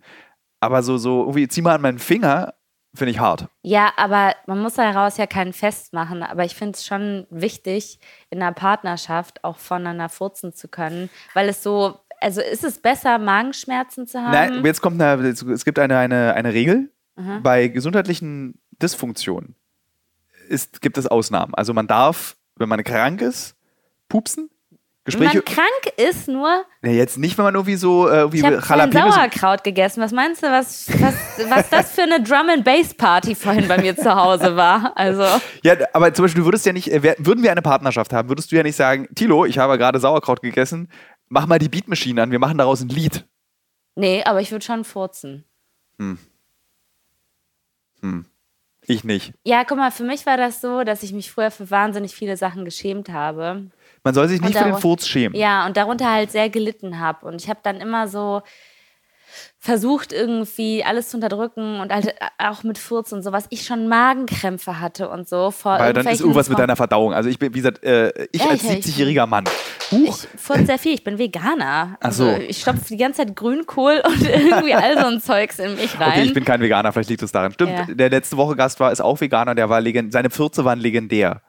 Also so. Hat er auch vor dir gefurzt? Äh, nee, da ist er eher, vielleicht ist es so ein Berliner Ding. Er war da auch recht beschämt und er hatte in der WG, über die wir im Podcast letzte Woche gesprochen haben, hatte er eine eigene Toilette. Was immer, wenn ich das sage, von all diesen Leuten, die ich auch noch kenne aus dieser WG, mir, da wird mir widersprochen, er hatte nicht seine eigene Toilette. Ich habe diese Toilette für seinen Veganer-Code aber so wahrgenommen, dass es nur für ihn ist, weil es unerträglich war, unhaltbar. Aber es wurde trotzdem nicht, doch Moment, damals haben wir es auch zum Thema gemacht. It's a German thing, Poop. Mhm. Und darüber reden. Okay, aber hatte er jetzt eine eigene Toilette oder Ich nicht? glaube, er hatte, also ich sage, er hatte eine eigene Toilette. Alle Hörer, diese vier aus dieser WG, ich weiß, dass sie diesen Podcast hören, werden jetzt kopfschüttelnd in der U-Bahn sitzen oder im Auto Aha. und sagen, nein, er hatte nicht eine eigene Toilette. Wir hatten einfach zwei Toiletten in dieser WG. Und Mattis Zimmer war neben dieser Toilette. Ich glaube, Matti bat mich auch mal, das nicht zu erzählen. Nicht mehr. Du hast jetzt auch noch seinen Namen genannt. Wo wohnt er denn? Jetzt nicht mehr da. Ja. Ähm, aber warte mal, das war interessanter davor. Wie sind wir darauf gekommen? Also diese Scham, Püpse. Aber dafür bin ich, glaube ich, in anderen Dingen so. Ich will zum Beispiel alles über Ex-Freunde wissen. Das finde ich ganz wahnsinnig interessant. Also es gibt bei mir nicht die Ex-Freunde-Grenze. Und ich erzähle auch mit großer Freude über Ex-Freundinnen. Aber also wie weit denn zum Beispiel? Alles. Nein, aber von alleine, also ich finde, es gibt so eine emotionale Grenze. Also wenn du mir jetzt zum Beispiel erzählen würdest, boah, ey, die konnte viel besser blasen als du und die war so viel lustiger und keine Ahnung was, das würde mich natürlich verletzen. Das ist, das, ich glaube, so eine, so eine, das sind die Dinge, die man denkt, wenn man denkt, man hat sich verliebt nach der Beziehung, die man geführt hat. Man würde aber keine Beziehung mit einer Person führen, bei der man denkt, diese wesentlichen Dinge wie Humor, jetzt nicht Oralverkehr, aber wie Humor, die müssen schon eine eigene Kategorie darstellen. Deswegen darf der Vergleich gar nicht stattfinden. Also ich habe, also ich, als ich meinen großen Liebeskummer habe und das Buch mit dem schrecklichen Buch geschrieben habe, Dieses in 80 in 80 Frauen um die Welt, das basierte ja, dieser Liebeskummer war ja echt und diese Weltreise war ja echt. Das Buch, ich möchte es nochmal betonen, liebe Ines, liebe Hörer, liebe Hörerin, es ist ein Roman, der eine echte Recherche, der einer echten Recherche zugrunde liegt, weil ganz viele denken, das ist mein echtes Tagebuch. Oder dachten, das ist- also mein echtes, das habe ich alles genau so erlebt. Habe ich aber auch gedacht. Es ist, also ein Großteil davon habe ich so erlebt und es ist dann eben als Roman in dieses Buch gekommen, aber ich musste ja irgendwie, du kannst, das Leben ist niemals so spannend, spannend. Ich habe das vor kurzem noch mal versucht zu lesen, es ist nicht sehr spannend. Äh, also du kannst es gar nicht so bauen, also so wie so eine Welt. Also alle Weltreisenden können das, glaube ich, erzählen, dass du eben nicht in jedem Land ständig eine krasse Liebesgeschichte hast, ständig Geschlechtsverkehr hast. Du hast ja irgendwann einfach, bist du auch einmal alleine oder du findest keine Leute, die du interessant findest. Und das war ja alles noch vor Tinder, vor allem. Also du, ich, man musste noch traditionell in Bars abhängen und Alkohol trinken und Menschen anreden. Also so. Zum Glück war das damals noch so. Ich habe ja Tinder nie erlebt. Also ich weiß, ich weiß nicht, ich habe es einmal von Stern aufgeschrieben, das war aber eben nur ein Experiment und äh, ich kenne nur noch das im Club, diese gefühlten vier Stunden, gleich rede ich sie an. Ach, cool. Ja, gleich ist es soweit. Und Das dann immer, äh, meistens hat man sie dann immer angesprochen, die Person X oder Y, wenn sie ihre Mhm. Jacke angezogen hat, weil man wusste, okay, ja. das war jetzt, jetzt kann ich, jetzt traue ich mich. Ja. Äh, Schnell noch einen Schnaps rein. ja, rauchst du mit mir noch eine? Uh, Ja. Ich rauche nicht. Uh, wie kriege ich das Gespräch weiter? ähm, wie sind wir jetzt darauf gekommen? Ja, es war, ging um den Furz von deinem Freund und äh, seine eigene Toilette. Äh, Und es ging so um Scham und ach so, Grenzen genau, was man in sowas Beziehungen halt. alles Ach ja. erzählt. Genau. Äh, da bin ich relativ. Genau, da ich, das finde ich finde das auch interessant, wie wir wurden ja so, wie wir sind, äh, durch unsere Ex-Partner. Das kannst du ja jetzt durch das, was du erlebt hast, kannst du das ja bestätigen, jetzt im nicht so gerade positiven Sinne. Es verändert einen ja immer. Ja. Und ähm, wenn man das so stark reflektiert, wie du es zum Beispiel machst, dann meistens auch zum Guten, weil man einfach was Neues an sich erkennt, eine neue Eigenschaft und irgendwie eine neue Richtung im Leben einschlägt nach einer großen Trennung oder nach einer schmerzhaften Trennung oder auch nach einer, ich hatte leider nie eine gute Trennung, aber ähm, Dann hast du auch gar keinen Kontakt mehr mit irgendwelchen. das langsam geht's. Also ne? diese Beziehung zum Beispiel, die vor 14 Jahren beendet wurde, das ist langsam okay. Man kann sich mal wieder unterhalten. Und meine allererste Freundin, das ist echt auch okay. Mhm. Die kommt zum Beispiel auch äh, manchmal in die Buchhandlung meiner Eltern mit dem Kind, was sie jetzt hat. Und äh, das ist voll okay. Also da, das, das geht. Aber das ist immer trotz, also es ist, man, es ist immer so, man wird halt immer daran erinnert, man hat eine gemeinsame Geschichte und man, ich werde immer daran erinnert, diese Person hat mich geprägt und ich weiß auch meistens genau, in welche Richtung sie mich geprägt hat oder was sie geprägt hat. Und das, und das kriegst du, kann ich nicht abschalten, wenn ich die. Person angucke. So, das ist dann, das ist eben nicht meine, meine beste Freundin und Ex-Freundin. Das finde ich immer, das macht mir auch Angst, wenn Leute beste Freunde, Ex-Freundinnen und Freunde sind.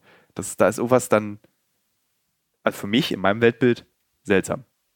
Ja, für mich auch, weil ich das auch nicht so wirklich habe. Ich verstehe aber, wenn Leute zum Beispiel eine wahnsinnig lange Beziehung hatten und irgendwie ab einer gewissen Zeit nichts Sexuelles mehr stattgefunden hat und die einfach wie Freunde miteinander gelebt haben und sich dann einfach entschlossen haben, weil so die Leidenschaft, diese Romantik weg ist, sich zu trennen, aber dass die sich als Menschen einfach noch total gerne mögen. Das verstehe ich schon. Ich schreibe ja diese heimliche Kolumne in der Jolie über Geschlechtsverkehr und Geschlechtsthemen. Das ist das Heimlich? Letzte, ja, weil Wie heimlich ist das denn, wenn du in deinem Podcast darüber redest? ist, ich glaube, dass die Schnittmenge ist groß. Also es ist jetzt auf jeden Fall nicht, was irgendwie so vielen auffällt, dass ich das noch mache. Aber auch in der Jolie. Es Deswegen auch der pinke Pulli. Das prägt dich auch. Äh, Ich schreibe die tatsächlich sehr gerne, weil das so, da habe ich ganz große Freiheiten. Ich kann wirklich alles, ich habe da also alles aufschreiben, was ich, worüber ich mir so Gedanken machen möchte. Und ähm, Ey, warte mal. Aber äh, hast du nicht auch mal irgendwie in, in irgendeiner Frauenzeitschrift auch über Ex-Partner geredet? Aber Das da war es war mit deinem Namen. das kann sein. Weil das habe ich nämlich in irgendeiner Arzt, Arztpraxis ge äh, gesehen und rausgerissen. Wirklich. Ja, weil ich nämlich gedacht habe, ey Leila, das könnte doch ein cooles Thema für unseren Podcast Das war bestimmt die sein. Jolie. Das war bestimmt so ein Jolie-Ding. Ja, also die, da steht auch mein Name drin. Da wurde, haben Ja, so, dann, okay, das- dann ja, ist es nicht äh, Dann war das das. Ja. Ach doch, warte mal, ich glaube ja. Das, ist- aber das war das so zwei Jahre her ungefähr? Zwei, drei Jahre? Ja, kann gut sein. Ja. Genau, da, da, da habe ich genau über solche Dinge gesprochen. Jetzt habe ich schon wieder den Faden verloren. Ach Mist, ich, normalerweise, ich hatte eine, Prakt äh, eine Podcast-Praktikantin und die saß immer ganz still mit im Raum Hat den Faden für dich gehalten. und hat den Faden für uns beide gehalten. Also, weil du, du könntest ja auch den Faden mal als meine Gesprächspartnerin halten. Also bitte. Mhm. Ähm, warte. Ex-Partner, Jolie. Jolie. Ach, reden wir einfach geradeaus weiter. Was sind deine Lieblingshobbys? Herpes, das hatten wir doch schon. Also, es ist nur Herpes, ist dein Hobby. ja. Ich habe gerade kein Hobby, weil ich stecke gerade in meiner Tourvorbereitung und ähm, das Sozialste, was ich seit langem gemacht habe, ist gerade das hier. Also, dass ich überhaupt, äh, weißt du, irgendwie rausgegangen bin. Ähm, ich habe vorhin auch die ganze Zeit beim Programm geübt und Wie geht denn das? Das musst du, ich, ich be- beobachte Comedy Mhm. mit großem Interesse und gro äh, gleichzeitig auch großem Desinteresse, weil ich das nicht verstehe. Ich kann weder amerikanische Comedy gucken noch Mhm. deutsche Comedy. Habe allerdings vor kurzem Felix Lobrechts Comedy-Programm mir angehört und fand das sehr lustig. Mhm. Ähm, wie macht man Comedy? Das kannst du das da. Keine Ahnung. Schreibt man da einen Witz auf und dann liest man den vor vom Spiegel und dann lacht man selber darüber und sagt, okay, der ist gut, wenn ich selber darüber lache? Ähm, nee, also ich habe immer so Geschichten. Ich bin eh nicht so der, der Mensch, der so krasse One-Liner hat oder so. Oder weißt du, so einen Witz nach dem anderen bringt. So, Mickey Beisenherz macht das, glaube ich, ne? Hm, Keine Ahnung. Okay. Der ist aber auch Autor, oder? Aber der macht, glaube ich, auch Comedy. Ich habe keine Ahnung. Okay. Äh, Ähm, ja, Ja, aber es gibt einfach so Leute, die halt in einer relativ kurzen Zeit die ganze Zeit so raushauen. Und ich erzähle halt eher Geschichten. Und ich, sobald ich das Gefühl habe, eine Geschichte ist lustig, also entweder für mich selber oder wenn ich jemandem anderes, anderes irgendwie was erzähle und dann sagt die Person, boah, das ist echt eine witzige Geschichte, dann denke ich mir, okay, alles klar, dann schreibe ich das mal auf. ähm, und dann ähm, überlege ich mir was und dann habe ich noch einen Autoren, mit dem ich zusammenarbeite. Dann erzähle ich dem die Geschichte und dann sagt der meistens, ja, die ist cool, da können wir was mitmachen. Und dann poliert er die vielleicht noch hier und da, damit nicht jedes zweite Wort scheiße ist, so wie ich normalerweise rede. Ja. Ähm, und ja, dann, also das Problem bei mir ist gerade, weil ich habe mit der Comedy angefangen in einer Zeit, wo es mir am beschissensten ging. Und das ist irgendwie, ja. das ist krass. Ich mache das erst jetzt im März seit einem Jahr. Ich habe vor einem Jahr das allererste Mal meine Tour gespielt. Das war, weil ich habe ich hab von dieser Tour erfahren, eben über Instagram und hatte das Gefühl, das ist so Robbie Williams, du und vielleicht, wenn Pink Floyd nochmal auftritt oder so. Das sind so die drei großen Ereignisse in Deutschland, was das Tourgeschehen betrifft. Das hast du sehr gut vermarktet auf deinem Account. Ich hatte das Gefühl so, hm, müsste ich da jetzt auch mal Oh hingehen? mein Gott, da das ja, liebe ich, diesen Ausdruck. Das habe ich noch nie gehört. äh, da gehen ja Hunderttausende auf die Veranstaltung. Das stimmt leider nicht, aber ja. Aber schön, wenn es sich so für dich angehört Ja, es hat sich so für hat, mich angefühlt. Wir mussten die Räume vergrößern und es dann so, wir mussten Stühle noch extra reinstellen. Es Wow. war eine Massenpanik, die ausgebrochen ist. Alle sind zum Ticketschalter gerannt, weil online das Internet war leer gekauft. Und deswegen dachte ich mir so, offensichtlich, aber du scheinst einen Nerv zu treffen, den, der dann funktioniert. Und dann waren auch so Sachen dabei, die du dann so, man konnte das dann so durch diese 100 Millionen Reposts der Leute, die Stories gepostet haben über dich, habe ich dann Einblicke in dein Programm bekommen und musste zugeben, das war lustig. Und es war aber auch ein bisschen so varietémäßig durch diese Tanzgeschichte. So, Ja, Durch dieses, äh, also was ich halt gerne machen möchte, ist, ich, ich finde das sowieso schwierig zu sagen.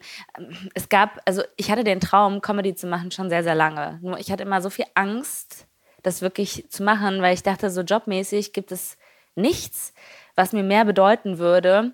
Und ähm, wenn das nicht klappt, das wird mich komplett fertig machen. Und deswegen bin ich dann zum Radio gegangen, habe irgendwie mal selber aufgelegt, habe das mit dem Podcast gemacht und sowas. Und durch den Podcast habe ich dann auch so, weil wir auch Live-Auftritte hatten, habe ich dann irgendwie hin und wieder mal so ein bisschen die Zeit genutzt und habe das so ein bisschen also für mich so ein bisschen performt oder habe halt gemerkt, ah, okay, die Leute lachen viel, wenn ich irgendwas erzähle. Vielleicht sollte ich das wirklich machen. Und dann hat halt meine Agentur gesagt, komm Ines, wir buchen dir jetzt einfach mal eine kleine Tour. Und ähm, dann habe ich das gemacht. Und das war total absurd, weil ich, ähm, also normalerweise ist es ja so, dass so Comedians halt über Jahre immer so fünf bis zehn Minuten Auftritte haben Ja. und dann üben, also ihr Programm üben, ihre Sets so zusammenstellen und merken, ah, okay, das funktioniert gut, das nicht. Ja. Das hatte ich halt einfach gar nicht, weil ich hatte zwei Auftritte. Einen, den hatte ich, äh, bevor ich 30 war, weil ich habe gedacht, ich will, bevor ich 30 bin, einmal Comedy äh, einfach Ja. so Open Mic mäßig machen. Das setze ich mir so als Ziel. Oder es war so mit 30, ich weiß es gar nicht mehr ganz genau. Aber es war auf jeden Fall so, als ich kurz vor 30 oder 30 war, Ja. dass es noch in dem Zeitraum stattfindet. Und ähm, dann hatte ich zwei Wochen, bevor meine Live-Tour war, einen Auftritt in einer Mixed-Show. Und beide waren scheiße. Beim ersten Mal hat wirklich kaum einer gelacht.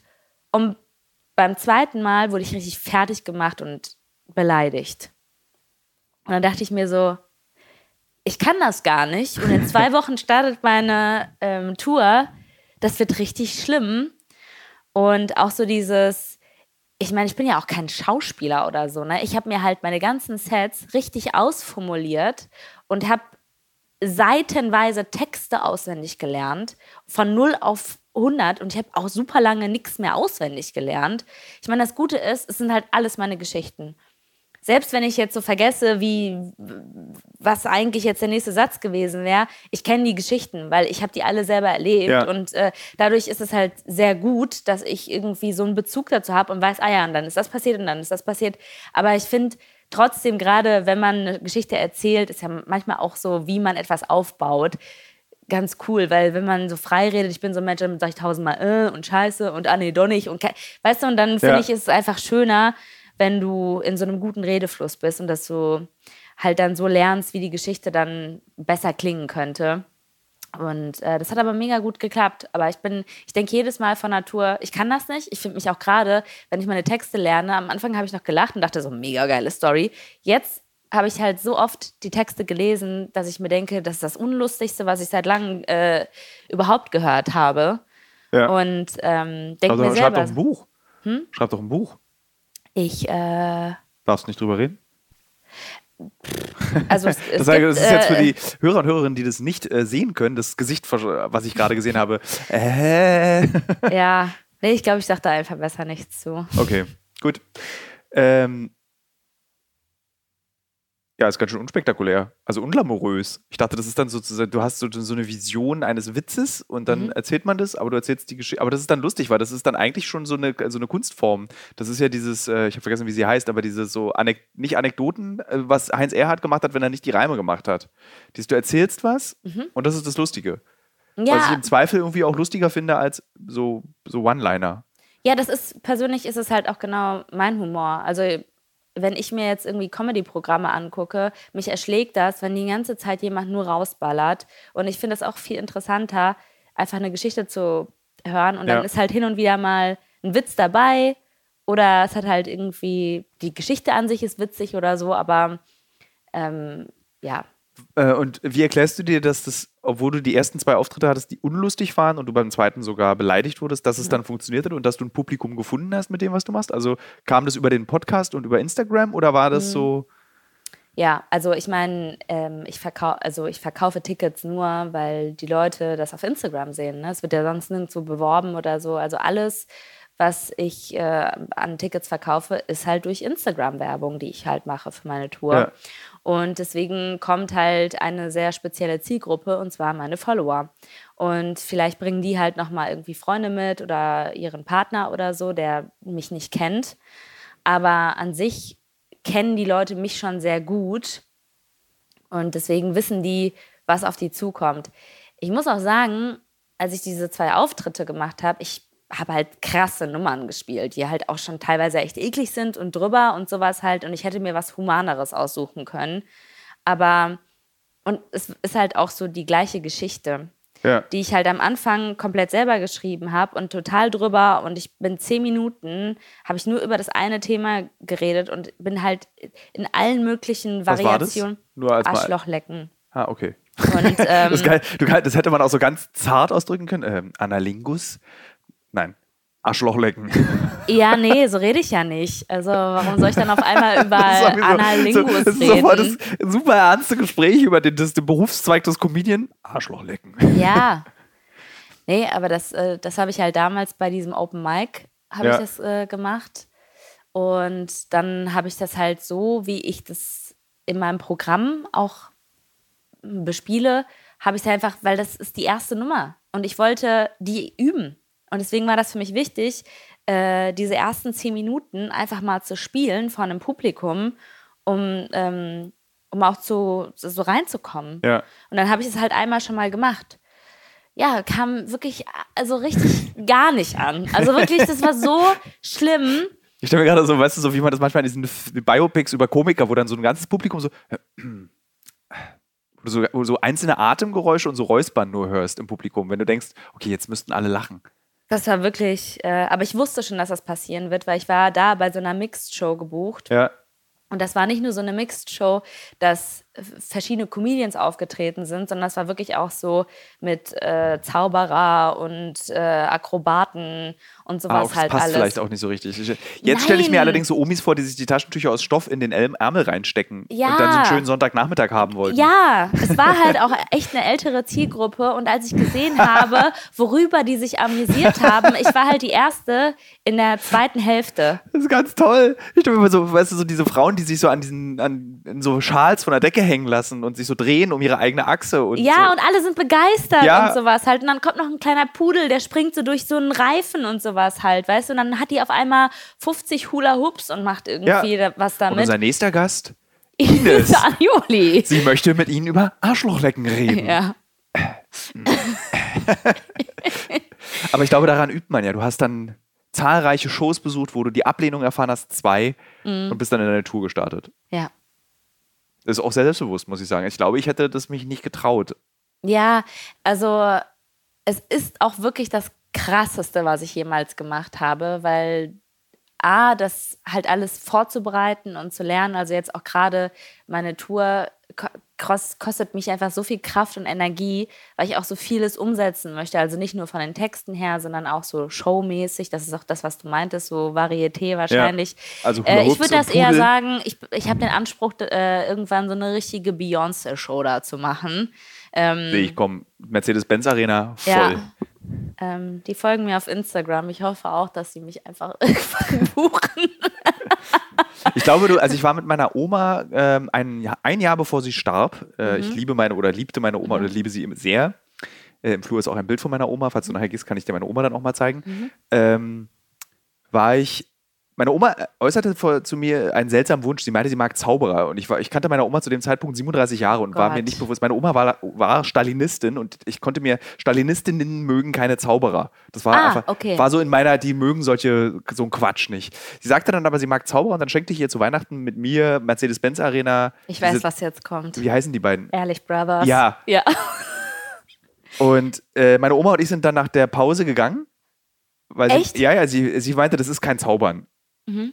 Weil ich hatte darunter, ich habe tatsächlich unter einer Zaubershow auch was anderes verstanden, weil das war ja nur so, das waren so, ich wollte so, dass so Dinge durchgesägt werden, Frauen oder Ja, so wie früher halt im früher. Phantasialand oder Und das so. waren halt so, meine Oma meinte so, das sind irgendwie so, das ist so faszinierend, dass da diese zwei Homosexuellen auf der, meine Oma wusste nichts über die beiden. Und das Sind meine, die homosexuell? weil meine Oma kommt aus der Theaterbranche. Mhm. Und für sie waren das, waren das waren zwei ungeoutete Homosexuelle, die sich nur über ihre Kunst outen konnten. Das sind aber Mhm. Brüder, glaube ich, ne? Naja, dadurch, dass die Ehrlich Brothers heißen, dachte ich auch, dass. Aber, Aber- die können ja auch trotzdem beide Ja. homosexuell. Die sind doch Brüder. Dann können die doch nicht schwul sein. Geht doch gar nicht. Ja. Äh, und dann meinte meine Oma, das ist sowieso, aber sie war, das war so lustig, weil meine Oma halt einfach geil so die ersten 30, 40 Minuten nur gegrantet hat und wie nervig das Publikum, also das kann ja nicht sein. Also Mhm. wann kommt denn jetzt, das fand ich ganz toll, das war eigentlich das Schöne an der Show, war meine grantige Oma, wie sie da diese Mercedes-Benz-Arena durchgegrantet hat. Das so richtig deutsch. Berlin. Was du da gerade Ja, sagst. Berlin. Ja. Das ist schon so, so, so, meine Oma dachte, das wird dann so gleich ins Ballhaus. Also sie hat sich total gefreut, dass sie mit ihrem Enkel in die Mercedes-Benz-Arena geht Ja. und wir trockene Brezel essen und einen Weißwein trinken zusammen. Für Beim- 18 Euro. Für 18 Euro pro Ja. Person. Ja. Ähm, das war, also der Abend hat total Spaß gemacht, aber wir beide waren dann so, saßen dann irgendwie im Auto, ich habe sie nach Hause gefahren und meinte dann so, Oma, irgendwie, die, also irgendwie war früher ja Zaubern auch was anderes. Und das, Mhm. die waren ja, die haben ja dann zum Beispiel auch so ein Comedy-Programm und das hat mich wahnsinnig gestört. Das war so unfassbar unlustig. Das war Ich dann, habe die noch nie gesehen. ich kann es dir echt nicht empfehlen. Ja, ich muss aber auch ganz ehrlich sagen, ich habe so ein Problem mit äh, Zaubern. Also Zauberer oder Magier, die haben für mich das gleiche, also das gleiche Sympathielevel wie Flirt-Experten. Nee, komm. Bist du ein Flirt-Experte? Nein, auf gar keinen Okay, Fall. ich dachte jetzt gerade, du hast Nee, ich dachte, du meinst jetzt, du willst jetzt zum Beispiel solche Meister wie, wie ist der Ex-Mann von Claudia Schiffer? Der auch schwul ja David eigentlich ist? Copper- Ja, genau. Co- Copperfield? David Copperfield. Nein, ich meine ich mein einfach so diese, diese an sich diese Zauberer, die wahrscheinlich gar nicht so groß jemals gespielt haben oder so, sondern diese Alltagszauberer. Ah, du meinst die Partyzauberer, ja. die dann so auf einer Homeparty stehen und dann Ja. hast du, ich, ich kenne, uh, ich kann einen Zaubertrick. ich kann einen. Wenn du jetzt einfach nur deinen Reißverschluss aufmachst, Nein, das ist nicht. äh, das ich ist- kann, ähm, Hier ist eine einäugige Py- Python. Oh, okay. äh, aber ich weiß, welchen, welchen Typus du meinst, die dann auch so relativ aufwendige Zaubertricks, die dann sehr lange auch dauern mit so einer Vorgeschichte und stehen dann so acht Leute, die so schon so ein bisschen besoffen sind auf einer Party und gucken so einem Typen mit Zopf zu. Und ähm, diese Zauberer meine ich nicht. Ich meine natürlich, und das sind diese Flott-Experten, die auch sagen, erniedrige erst eine Frau und baue sie dann wieder auf. Ja, das, Das meine ich ich nicht. einfach dieses Manipulieren und stolz darauf sein. Das ist so dieses, und die gucken dich dann auch immer so an und sind so und sind so total zu, zu viel überzeugt von sich und was die halt machen. Man kann das auch einfach charmanter machen. Weiß ich nicht. Ich bin Naja, halt die auch mit Siegfried ha- und Roy aufgewachsen. Die sind allerdings, der wurde da, naja, die sind ja auch nochmal lustig. Mir fällt gerade auf, dass es, äh, Homosexualität und Zauberei steht in irgendeinem Zusammenhang. fällt Ja, mir jetzt in diesem Moment auf. ich kann ehrlich gesagt nur, ähm, also Siegfried und Roy, dass die äh, homosexuell sind. Na, und, und die David sind wirklich Kopp- zusammen, ne? Die sind, glaube ich, wirklich zusammen Ja. und dieser, der eine ist tot, glaube ich, mittlerweile. Der wurde ja Nein, den, der wurde nur gebissen. Nee, der ist, glaube ich, dann auch irgendwann verstorben. Nee, ich glaube, dass beide noch leben. Ich glaube, der, der zerhackt wurde von seinem weißen Tiger, ist, der ist tot jetzt mittlerweile. So, bei David Copperfield, das, war ja dieses lange offene Geheimnis, dass diese Ehe zu Claudia Schiffer ähm, nur geführt wurde, damit er eben in Ruhe sein Zaubererleben führen kann, so wie Fußballer das auch machen. Mhm. Oder Und- Rennfahrer. Oder Rennfahrer. Ähm, darf man das eigentlich? Ja, das darf man, das weiß ja, ist ja offen. Also hier steht, Siegfried Fischerbach und Roy Uwe Ludwig sind deutsch-amerikanische Zauberkünstler. Klick mal auf den jeweiligen Namen des ein- einen und anderen. Also hier steht nichts mit. Äh, nee, hier, beide leben noch. Na gut, dann habe ich mich geirrt. Und ähm, ja, wie gesagt, die Ehrlich Brothers kennzeichnen sich durch so ein unfassbar unlustiges, so, so stelle ich mir Karneval vor. Ich habe ja keinen Bezug dazu, deswegen ist es so diese Witze so. So. Ja gut, die- aber guck dir doch mal an, was in Deutschland auch so unter Comedy voll oft verstanden wird, was irgendwie große Hallen füllt. Und äh, ich glaube auch, wenn die Ehrlich Brothers, die sind wohl erfolgreicher als Hel Helene Fischer, hat mir letztens jemand gesagt. Also Du, die Mercedes-Benz-Halle war voll. Ja, aber die, der, die verkaufen die nicht nur einmal, die verkaufen die fünfmal Fünf aus. Folgeabende, 400.000 Menschen Ja. jeweils. Komplett voll. Und da war ich wirklich auch beeindruckt. Das war so wirklich so, und jetzt kommt ein riesiges Auto auf die Bühne und dann ist das Auto weg. Ja. Ja. Aber sie haben halt auch sehr enge T-Shirts, alles. Also es ist visuell wirklich so großartig geschmacklos und deswegen macht das auch das eben Spaß. Und wenn du eben eine grantige Oma hast, nimm sie dazu hin mit, guckst dir mit ihr an, das ist einfach dann toll. Das, Ja. das, dafür, ich würde niemals alleine auf die Idee kommen, zu einer Ehrlich Brothers Show zu gehen. Dinge, die ich gerne alleine machen würde, wären dieses komische Top of the Pops, dieses Motorradrennen, was immer der Mercedes-Benz Ach hat. so, ich habe Top of the Pops. Ich dachte, dass äh, diese Chart-Sendung, Nee, es, so, es die heißt so es ähnlich. damals. Das hieß nicht Top, das heißt auch anders. Das heißt Top of the Star, also wo so Motorradfahrer immer so über Hügel springen. Mhm. Das würde ich mir angucken. Monster Trucks, Catchen. Das sind so die drei Dinge, die ich mir, glaube ich, in der Mercedes-Benz Arena angucken würde. Und ich habe auch, ich glaube, Britney Spears war in der Mercedes-Benz Arena, ne? Mhm. Da habe ich kurz mit dem Gedanken gespielt, das zu machen, musste aber zugeben, ich mag nur Toxic. Und wegen eines Liedes würde ich das nicht, da nicht hingehen. Ich habe Britney Spears auch äh, an diesem Abend gesehen. Das war ja vor zwei Jahren. Ja, oder ich so. glaube ja, da war auch so Äh, ganz Berlin, eine ja. bestimmte Generation, die die Alf noch im Fernsehen gesehen hat, die ist dorthin gegangen. Das war auch eine super coole Stimmung, muss ich auch sagen, für, für Berliner Verhältnisse, weil alle wussten, die ist komplett am Arsch, aber es ist völlig akzeptiert, dass sie ihr Playback ver verkackt und all sowas und nicht richtig tanzt, weil sie einfach Britney Spears ist und alle wissen, dass sie nicht mehr so richtig Ich habe mich kürzlich mit dem. Leben von Britney Spears auseinandergesetzt und war fasziniert von diesem Leben. Also auch, tut die so leid. ja, das ist auch gemein, weil sie eigentlich alles hat und dadurch nichts. Das ist halt das Traurige an diesem Leben. Und weil ich habe nämlich diese äh, Carpool Karaoke mit Britney Spears mir angeguckt und war, saß mit so halb offenem Mund vorm Fernseher. Weil ich dachte, warum erlaubt irgendein Manager, dass das dann ausgestrahlt werden darf? Weil Britney Spears war, das war krass. Also ich kann jedem Hörer und jeder Hörerin empfehlen, sich das mal anzusehen, wenn man sehen möchte, wie das ist, wenn ein Star außerhalb seines Körpers in einem Auto neben seinem Körper sitzt. Also die war ja überhaupt nicht sie selbst. Das war irgendwas ganz Seltsames ist da passiert. Also ich ich finde, das ist da, da noch in einem Rahmen gewesen, der okay ist. Ich glaube, jeder, der ihr auf Instagram folgt und äh, manchmal ihre Videos sieht, ich, ich war oder ich bin halt auch immer noch, die war halt meine absolute Königin, ne? Ja. als ich Teenie war. Ich habe die wirklich komplett vergöttert. Und wenn du dir vorstellst, das ist halt einfach äh, eine, eine Frau, die so viel gerissen hat, wie die getanzt hat, wie die performt hat, alles irgendwie so gemacht hat. Die war überall am Start, hat irgendwie in jede Kamera gelächelt und hat so gut funktioniert. Und jetzt ist die wie so komplett, also als ob das Hirn einfach so ausgeschaltet wurde.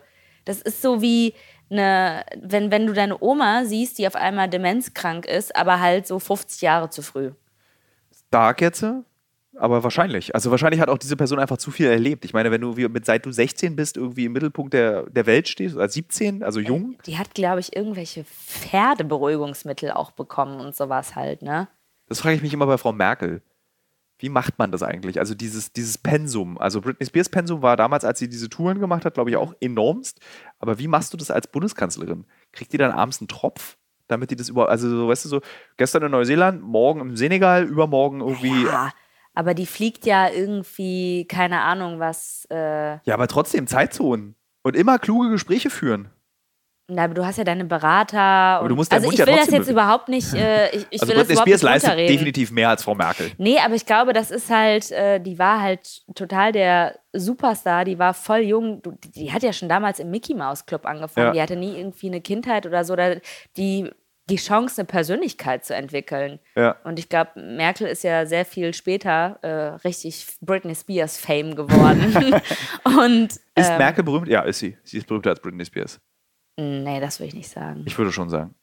Ich glaube, wenn du jetzt, Ich glaube, Britney ist berühmter. aber auch bei den, zum Beispiel, wenn du jetzt eben jemanden fragst, äh, In Asien zum Beispiel. Glaubst du, da kennen so viele Menschen Angela Merkel wie Britney Spears? du hast recht.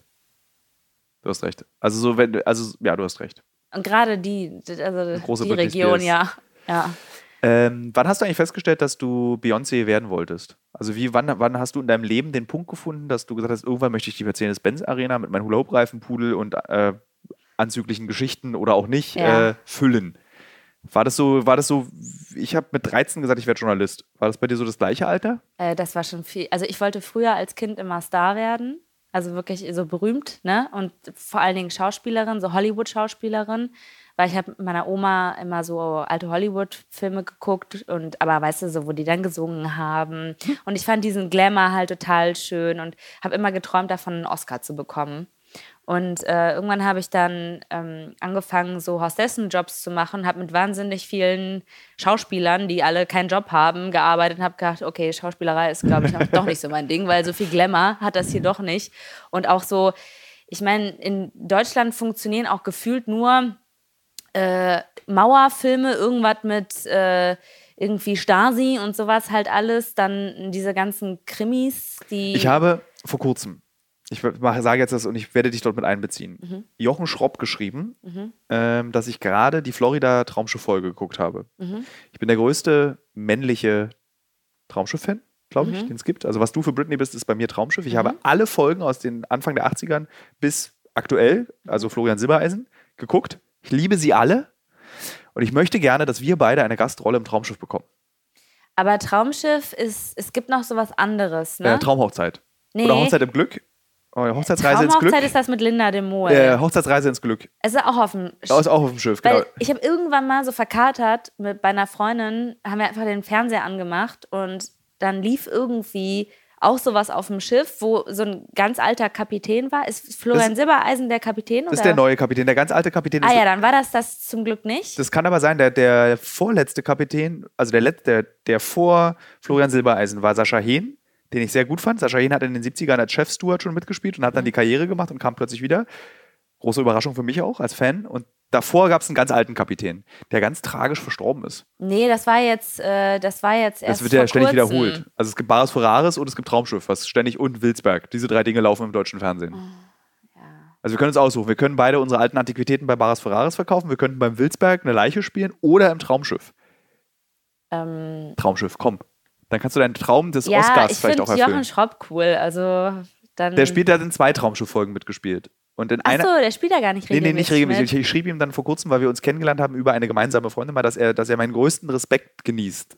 Also Mhm. Ach so. ich, ich kenne zwei Personen, die bei Traumschiff mitgespielt haben. Jogo, Hat der auch? der hat in der vorletzten Folge im Traumschiff diese Weihnachtsfolge, die letztes Jahr mitgespielt. ah, weil der so aussieht wie äh, Florian Genau, Silbereisen. das oder war was? so krass. Und die haben natürlich diese Geschichte gemacht. Er ist der Bruder von Florian Silbereisen. Mhm. Ganz toll.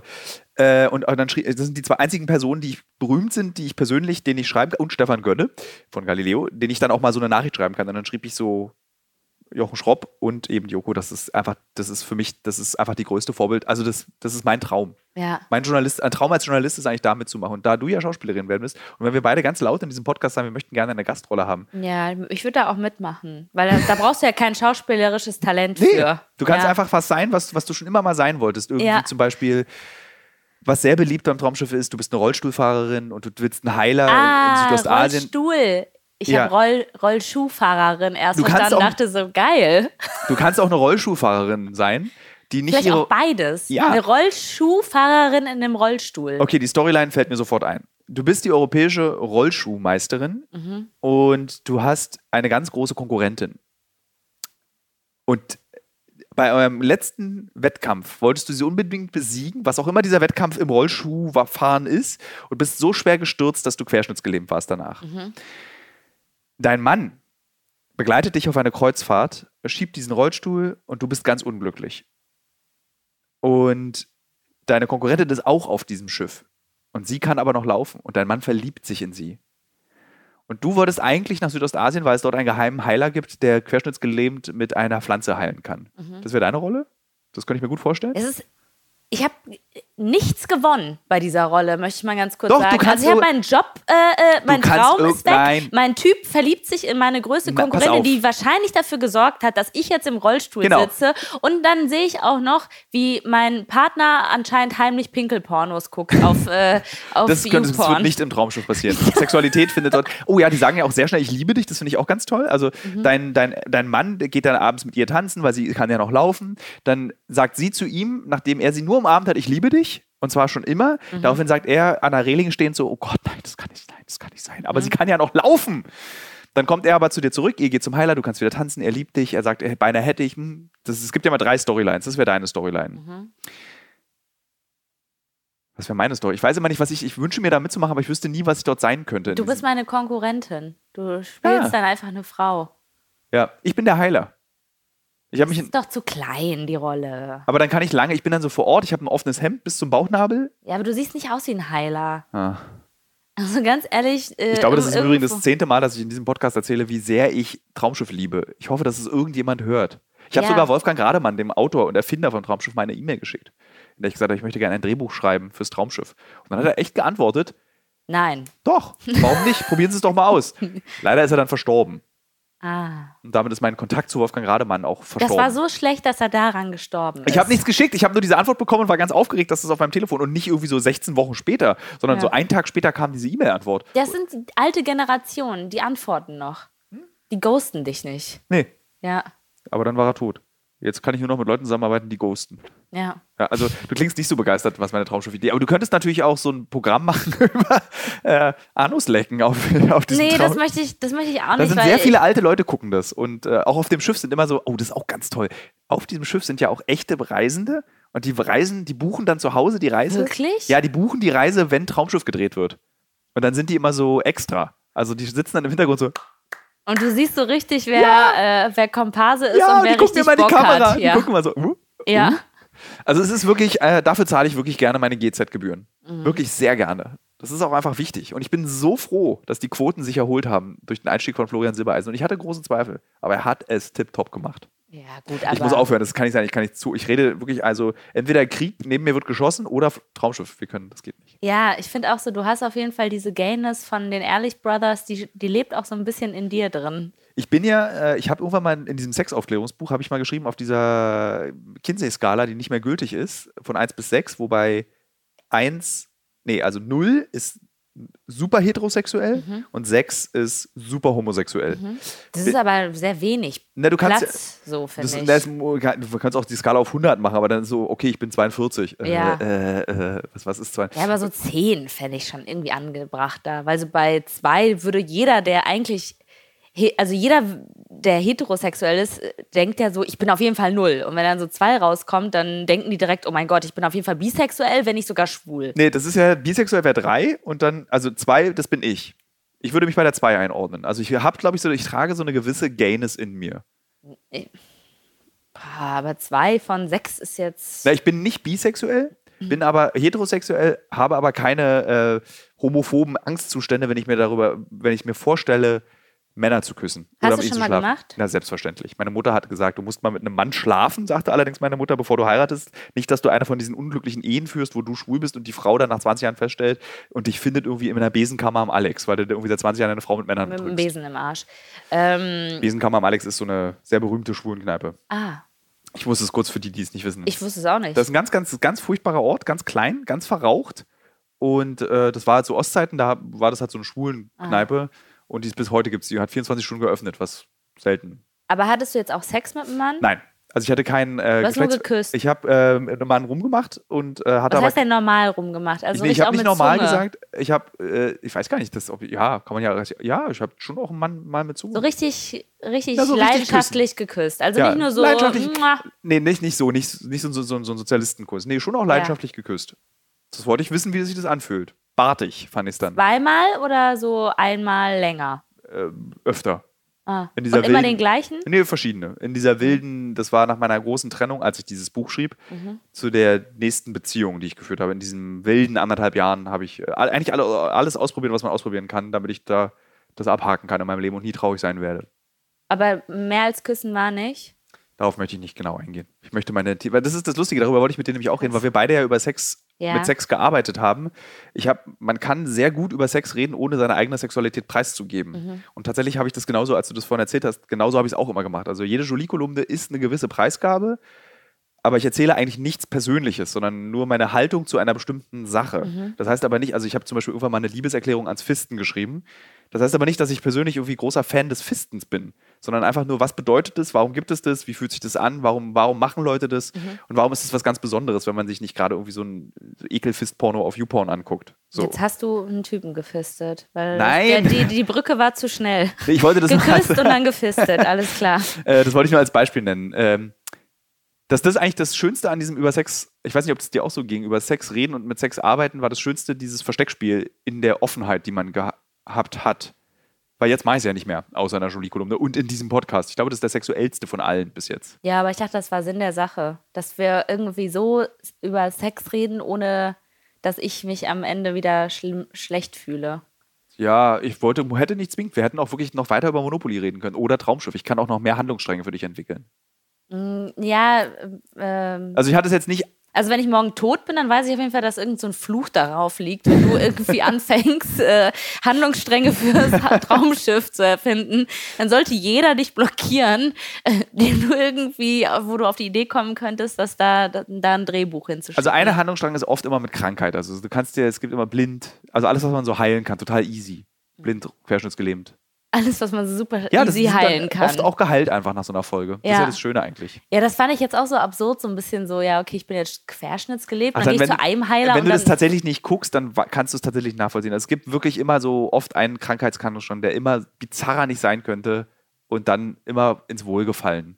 aber wahrscheinlich hatte da noch nie jemand so chronischen Scheidenpilz oder sowas halt oder Herpes, ne? Herpes wäre was Schönes. Ja, das Ja. wäre auch was Persönliches mit Das auch, mir. ja, das wäre was mit dir und Ja, auf einem Schiff ist es Hobby. natürlich auch dramatisch. ja, So, du bist ja sehr äußerst ansteckend mit so einem Herpes und es wird ja auch viel geküsst auf solchen Schiffen, immer auf die Wange. ja, Das könnte auch ein guter Handelsstrang sein. Die Dann- Herpesseuche. ja.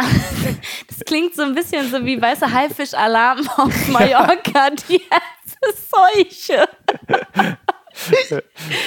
Die Herpesseuche, wo, wo fährt das Traumschiff so Wo, hin? also äh, zurzeit, ich kann, ich, In Castrop-Rauxel. Ja, diese Bonn, ich habe mal eine Kreuzfahrt gemacht von Köln nach Bonn. Das könnte man machen. Die Herpesseuche, dieser Dreitageskreuzfahrt von Köln nach Bonn. Ja. Geht wirklich drei Solche Tage geht diese halt Kreuzfahrt. auch. Was? Von Ja. Köln nach Bonn? Ja. Drei Tage? Das ist ganz toll. Das habe ich aufgeschrieben für die Bild am Sonntag, für die ich auch mal gearbeitet habe. Ich habe ganz kurz, nicht, äh, gar nicht so kurz, für Bild gearbeitet, also Bild am Du hast Sonntag. aber auch überall mal deine Faust reingehalten, ne? Ich habe, bevor ich Fernsehen gemacht habe, für sehr viele verschiedene geschrieben. Also eigentlich für große, ich habe, na für Hefte nicht. Das war Weiß, bei denen war ich fest, dann Bild, dann Stern, jetzt Fokus. Ja, das ist normale Karriere. Du gehst, du arbeitest dich von diesem schönsten Blatt Stern zu einem, was kaum noch einer liest. Aber du hast viele Freiheiten. Egal. Und da habe ich dann mal für die Rentnerleser der Bild am Sonntag so eine Kreuzfahrt gemacht. Wurde nie gedruckt, weil das ganz toll war. Ähm, und ich kann das wirklich, also wenn du mal wirklich, wirklich, wenn es dir mal wirklich übel geht, also wirklich so, warte damit noch. Es muss wirklich dir übelst, muss es Ich dir weiß gehen. nicht, ob es mir nochmal so schlecht gehen kann, wie es mir jetzt im letzten Jahr gegangen ist. Deswegen, da Ah, war schon wünsch- so der Peak. äh, d- dann eher so, so ein Übel meine ich jetzt gar nicht. Mhm. Ich meine eher sowas wie, du hast eine Tour durch, bist ganz schön fertig. Also so Burnout. Burnout, also aber ja. nicht ein echter Burnout, sondern so, ah, du bist du, äh, äh, Leute, ich glaube, ich, ich bin hier kurz vorm Burnout, Ja. diesen Status. Genau. Dann mach diese Dreitageskreuzfahrt, weil du bist danach 100 im Kopf. Du wirst unglaublich viele Gespräche über den Zweiten Weltkrieg, den die alle Gäste erlebt haben, Mhm. führen und äh, hast dir noch nie in deinem Leben so auf die Hände desinfiziert wie an, auf dieser Reise. Wie, wie ist der Komfort in meiner Super. Kajüte? Das ist so Motel One. Nö, das geht klar. Ja. Das ist wirklich ich okay. mir Es schäbiger ist, vorgestellt. Es ist, nee, es ist total gemütlich. Es ist so Model One und du hast so Bodenfenster und die machst du auf und dann fährst du so einem Industriegebiet zwischen Köln und Bonn vorbei Mhm. und kannst dir das angucken. Und dann hält, das hält das Schiff ganz lange und dann ist man so in Bonn und fährt Segway mit 90-Jährigen. Das ist wirklich. ich Achso, kann- man macht dann auch so richtig ja, so. ja, Ach, musst, deswegen dauert das, das. so dauert lange. drei ja. Tage, Kölner Dom. Ja. Also die Fahrt geht eigentlich an Köln los, du machst aber noch einen Tag in Köln, dann fährst du irgendwie über Nacht, bleibst dann irgendwie so an der Lorelei irgendwie stehen. Aha. Kommt die, ja. Da, ist, Keine Ahnung, sowas weiß ich nicht. da gibt es Mittag Mhm. und Kaffee und Kuchen und dann ist abends dann noch Konzert und am nächsten Tag kommst du in Bonn an und äh, hast dann die Segway-Tour durch äh, in Beethovens Heimatstadt. Ich glaube, bei mir wird sich das eh ganz schnell rumsprechen, dass ich irgendwie so eine Plage fürs Schiff bin, weil ich denke mir alleine so Mittagessen und Kaffee, Kuchen, wenn ich dann sage, ich bin aber Veganer. Jesus Maria, warum sind Sie, was haben Sie denn für eine Krankheit? Warum sind Sie denn vegan geworden? Oder, oder du gehst wirklich, ich meine, du könntest dieses ganze Schiff, auch, ich meine, so alte Leute, so über 90, das rottet die dann auch mal aus, so ein Herpes. Also das, das äh, kriegt deren Immunsystem nicht hin. Also ich, vielleicht solltest du das doch nicht machen. Herpes ich ist hab hart. Ja, ich habe ja aber gerade auch gar keinen. Na, dann ist gut. Ich glaube aber auch, dass, ich weiß, diese Herpes zoster, also Gürtelrose, ist ja, Das ist schlimmer. ja, Das, ich glaube aber, das Gute daran ist wohl, wenn du äh, diesen, äh, wie ich ja auch gerne sage, Herbert hast an der Lippe, ja, dass du nicht so anfällig bist für diese Gürtelrose. Weil du so eine Immunisierung Ich habe hast. keine Ahnung, Okay. ehrlich gesagt. Ich, wenn, ich, wenn mir dann so Leute dann erzählen, wenn, weißt du, wenn ich mit fünf Herpesblasen äh, komplett aussehe wie jemand von The Walking Dead, wie so ein Zombie, äh, und mir dann jemand kommt mit, ja, aber wenigstens hast du keine Gürtelrose, dann denke ich mir auch nur so, gerade ist. Äh, ist, weißt du, gerade geht nicht schlimmer, deswegen ist das jetzt kein Argument, wo ich sage, super. Was isst man da? Du kannst ja dann auch nichts Knuspriges essen oder so, weil darf, dann, da- darf man da seine Oberlippe bei man bewegen? ernährt sich dann von seinen eigenen Herpesblasen. Äh, Du kannst nichts Knuspriges essen, Ich weiß weil es du ja nicht. selber komplett knusprig bist. Ja, aber ich stelle mir das so unfassbar schmerzhaft vor, wenn du dann deine Lippe bewegst. Ey, du warst doch in Kriegsgebieten. Du hast doch Leute gesehen, denen das Bein weggefetzt wurde oder was. Okay, Also, aber Leute ohne Bein können Knuspriges essen. Weil sie essen selten mit dem Bein. Ja, also ist das schon mal besser anscheinend. ähm, ja, Ist das so du wie. kannst normale Sachen essen. Was du nicht so wirklich kannst, ist zum Beispiel einen Apfel reinbeißen, weil das dann so gespannt wird und das dann platzt. Und küssen kann man wahrscheinlich. Also kannst du wahrscheinlich, aber es ist schon auch. Eklig. Also es sollte man nicht machen. Okay. Lass uns noch mal kurz zurückgehen. Wir, sind, wir reden schon lange. Wenn's, wenn du keinen Ja. Bock mehr hast, kannst du auch einfach sagen, ist vorbei. Ich muss irgendwann mit meinem Hund rausgehen. Ich weiß gar nicht, Äh, ich, ich muss schwimmen in, in einer Dreiviertelstunde. Dann machen wir noch 15 Minuten? Mhm. Okay. wo gehst du schwimmen? Im Velodrom. Ah, SSE. Genau, SSE. Ja, da war ich auch eine Zeit lang, ähm, als ich so Schwimmen für mich entdeckt habe, da, weil diese die 50 Meter Bahn Ja. dann da haben. Ähm, Problem ist da, finde ich immer nur, ich bin halt zu Zeiten gegangen, wo ich. Ich wollte noch einen äh, Herpeswitz machen, hab's aber gelassen. ja, was? Ich wollte noch mal einen Herpeswitz und Schwimmbad und wie ist das eigentlich? Aber Da ist so viel Chlor drin, da passiert gar nichts, glaub mal. Also ich meine, du riechst das ja auch und da haben, glaube ich, auch Leute andere Sachen, sowas wie Fußpilz und so ist da, glaube ich, auch Ja. ein äh, großes Ding. Hast du irgendwann mal nach dem äh, Schwimmen, außer dass du vielleicht irgendwas weggeätzt hast aufgrund dieses Chlors, äh, aber ich hätte noch nie irgendeine Krankheit danach. Nee, es ist auch, glaube ich, schwer. Ja. Also so, das ist so, obwohl ich glaube, dass immer alle die Schwimmer, die am Rand stehen, die pullern ins Wasser. Mir glaubt es ja keiner, dass Leute das im Wasser machen. Doch, ich habe es auch glaub- gemacht. Ja, echt viele pullern, glaube ich, ins Becken. Ich glaube auch. Ja. Also ich habe natürlich irgendwie immer diese Angst, dass es dann mit diesem Blau? diese lila, lila äh, oder blauen Flüssigkeit ist. Aber ich glaube, es gibt es nur in Amerika, ne? Ich glaube, das gibt's gar nicht. Ich glaube, das hat ein Comedy-Show, hat es mal gemacht in einem Freibad in den USA, aber ich glaube, das ist absolut mega verboten. Ja, ich weiß auch gar nicht, wie schlecht das eigentlich ist. Ähm, also man sagt ja immer, ja, das machst du nicht, du pinkelst da nicht rein. Ja. Aber mich würde auch mal interessieren, das ist doch was hier für Galileo. Ähm, also was würde das, also was löst es wirklich aus, da, wenn man da reinpinkelt? Es Also riecht mehr nach Chlor. Das ist der einzige Effekt. Der, also umso mehr Schmutz im Wasser ist, umso chloriger riecht es. Ja, aber das ist ja kein Problem dann. Nee, aber es. Also ich glaube, das ist nur so ein gedankliches Problem, so durch die irgendwie den, den, den Pisssud von irgendwie so halb Friedrichshain und Lichtenberg zu schwimmen. Naja, okay, aber ähm, also pff, Ganz ordinär. wenn, wenn, wenn das sowieso gereinigt wird, also weiß ich jetzt nicht, dann ist das ja irgendwie, keine Ahnung, ich glaube, wenn man manchmal irgendwo essen geht und dir rotzt da jemand rein oder dem fällt irgendwas runter und äh, steckt das dann wieder in deine Suppe, dann ist das wahrscheinlich War zilliger, als äh, wenn da irgendwie 8000 Leute in das Becken gepisst haben. Ja, wahrscheinlich. Also ich glaube, jedes Le Crobac Baguette am U2-Bahnhof Ja. unten ist härter oder jede Ditchpizza. Ja, oder, Oder- einmal in der BVG irgendwie eine Stange Ja, festhalten. ich glaube, das ist wirklich Ja. hart. Lustigerweise halte ich mich wirklich nicht an diesen Stangen fest, aber du wolltest was anderes gerade erzählen. Also du hast da Schwimmen für dich entdeckt. Ich finde Schwimmen auch sehr therapeutisch im Übrigen. Ich mache das ja auch ernsthaft, um meinen Kopf zu beruhigen. Mhm. Das hat äh, mir auch sehr geholfen. Ich hatte halt Unterwasserkopfhörer und so einen MP3-Player. Ähm, und das, ich glaube, ich war immer der einzige Mensch in der Zeit, was mich wahnsinnig genervt hat, weil ich das mache. Äh, ich habe das halt gemacht, weil ich gehe nicht gerne laufen. Ich mag Wasser ganz gerne. Ich finde aber, weil ich dann auch wirklich immer so eine Stunde halt einfach nur geschwommen bin, das ist mir so ein bisschen zu langweilig gewesen ohne Musik. Und deswegen habe ich mir diese Unterwasserkopfhörer geholt. Und das ist halt, äh, Schwimmen ist ja gelenkschonender als Joggen. Deswegen habe ich das dann da gemacht.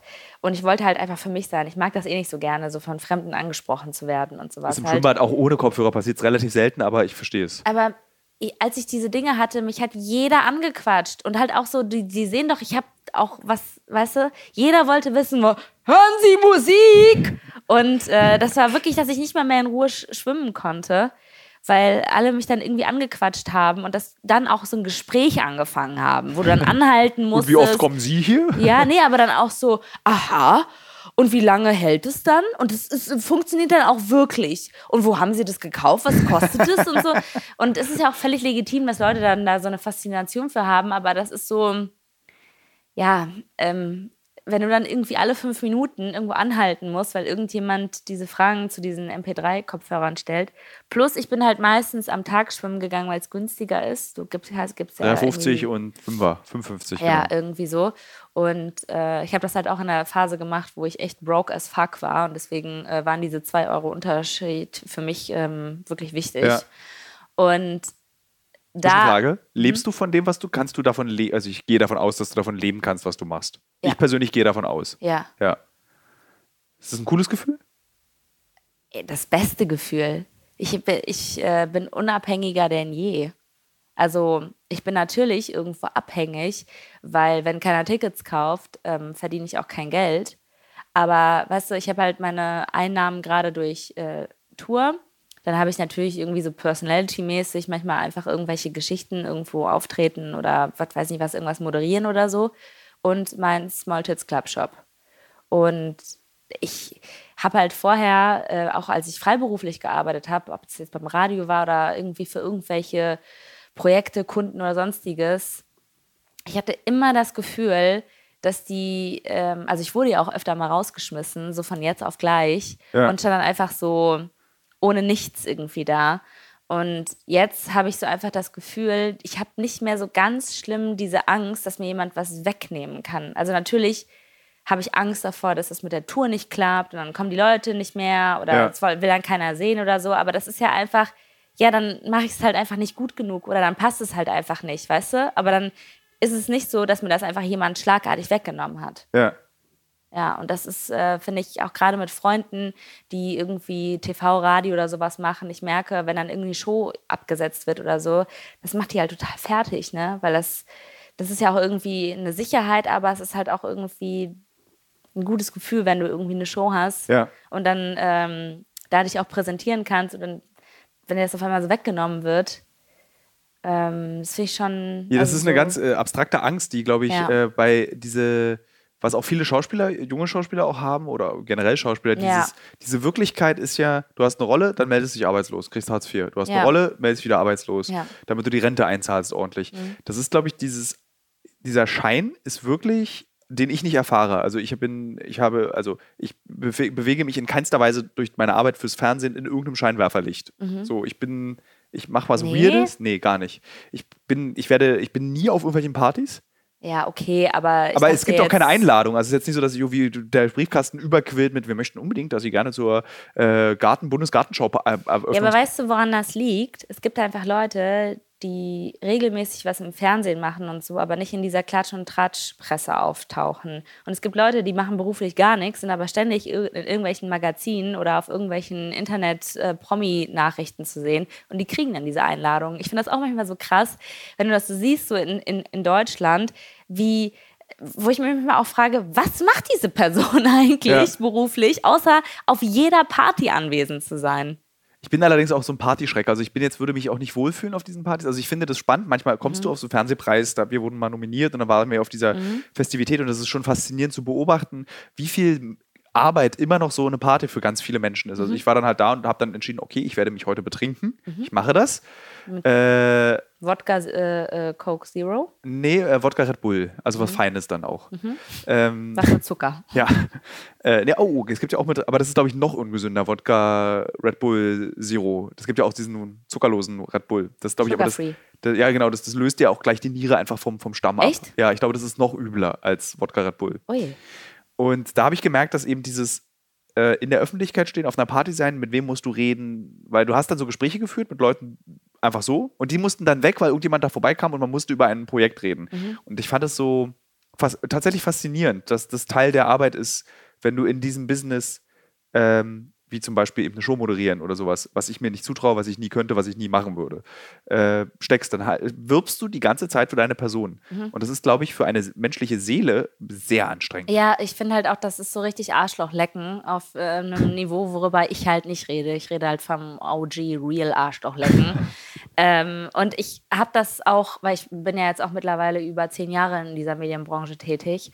Ähm, ich habe das nie so richtig für mich entdeckt und mich hat das auch immer irgendwie abgefuckt, weil ich auch dachte so, nee, Mann, also entweder haben die Bock, mit mir zu arbeiten, weil ich so bin, wie ich bin, oder halt nicht. Ich habe keinen Bock, den irgendwie, ah ja, mm, und soll ich dir noch ein Getränk bringen und sowas halt? Und ja, super siehst du aus und so. Diesen, diesen faken Smalltalk, das, das nervt mich auch total. Da bin ich auch raus. Ich bin auch lieber mit Freunden auf irgendwelchen Aftershow-Partys und freue mich darüber, dass die Drinks gratis sind. Ja. Da drehe ich dann zwei bin durch. Also auf diesen. Auf diesen Ja, okay, wenn du nie Alkohol ist, trinkst. ist ja. dann einfach vorbei. Also ist dann Ja. so.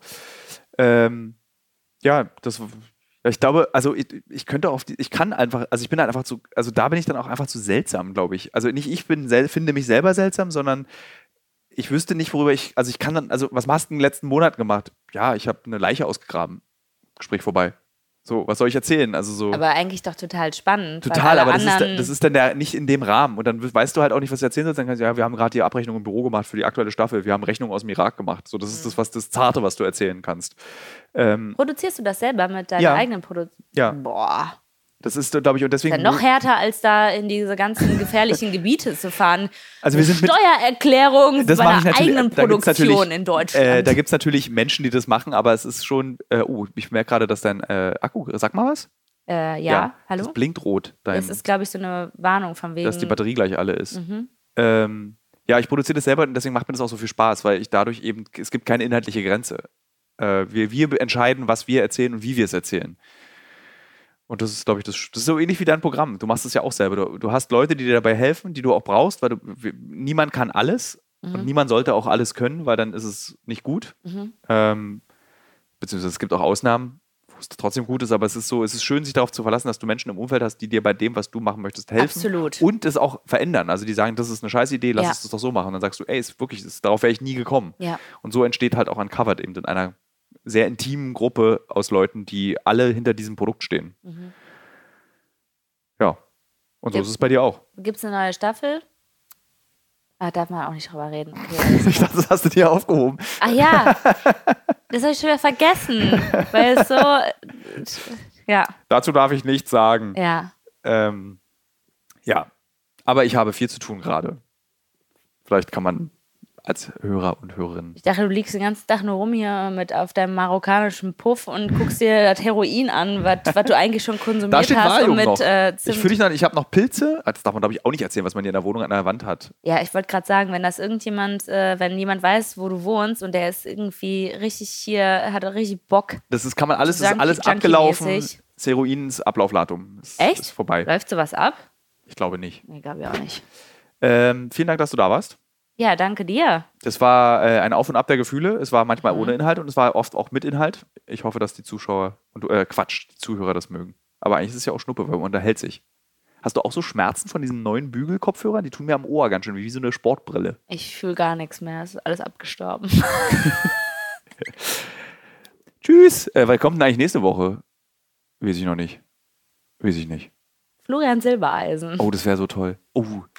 Oh. Ich glaube, ich frage mal Beatrice an für den Podcast. Liebe Hörer, liebe Hörerinnen, alle, die jetzt durchgehalten haben, laut Statistik 75% hören diesen Podcast durch. Ähm, habt ihr Interesse daran, dass ich mich mit der Chefstewardess, die über 30 Jahre auf dem Traumschiff gearbeitet hat, einen Podcast mache? Was ist deine Meinung, Ines? Nein. Okay. Bitte schreibt auf Instagram.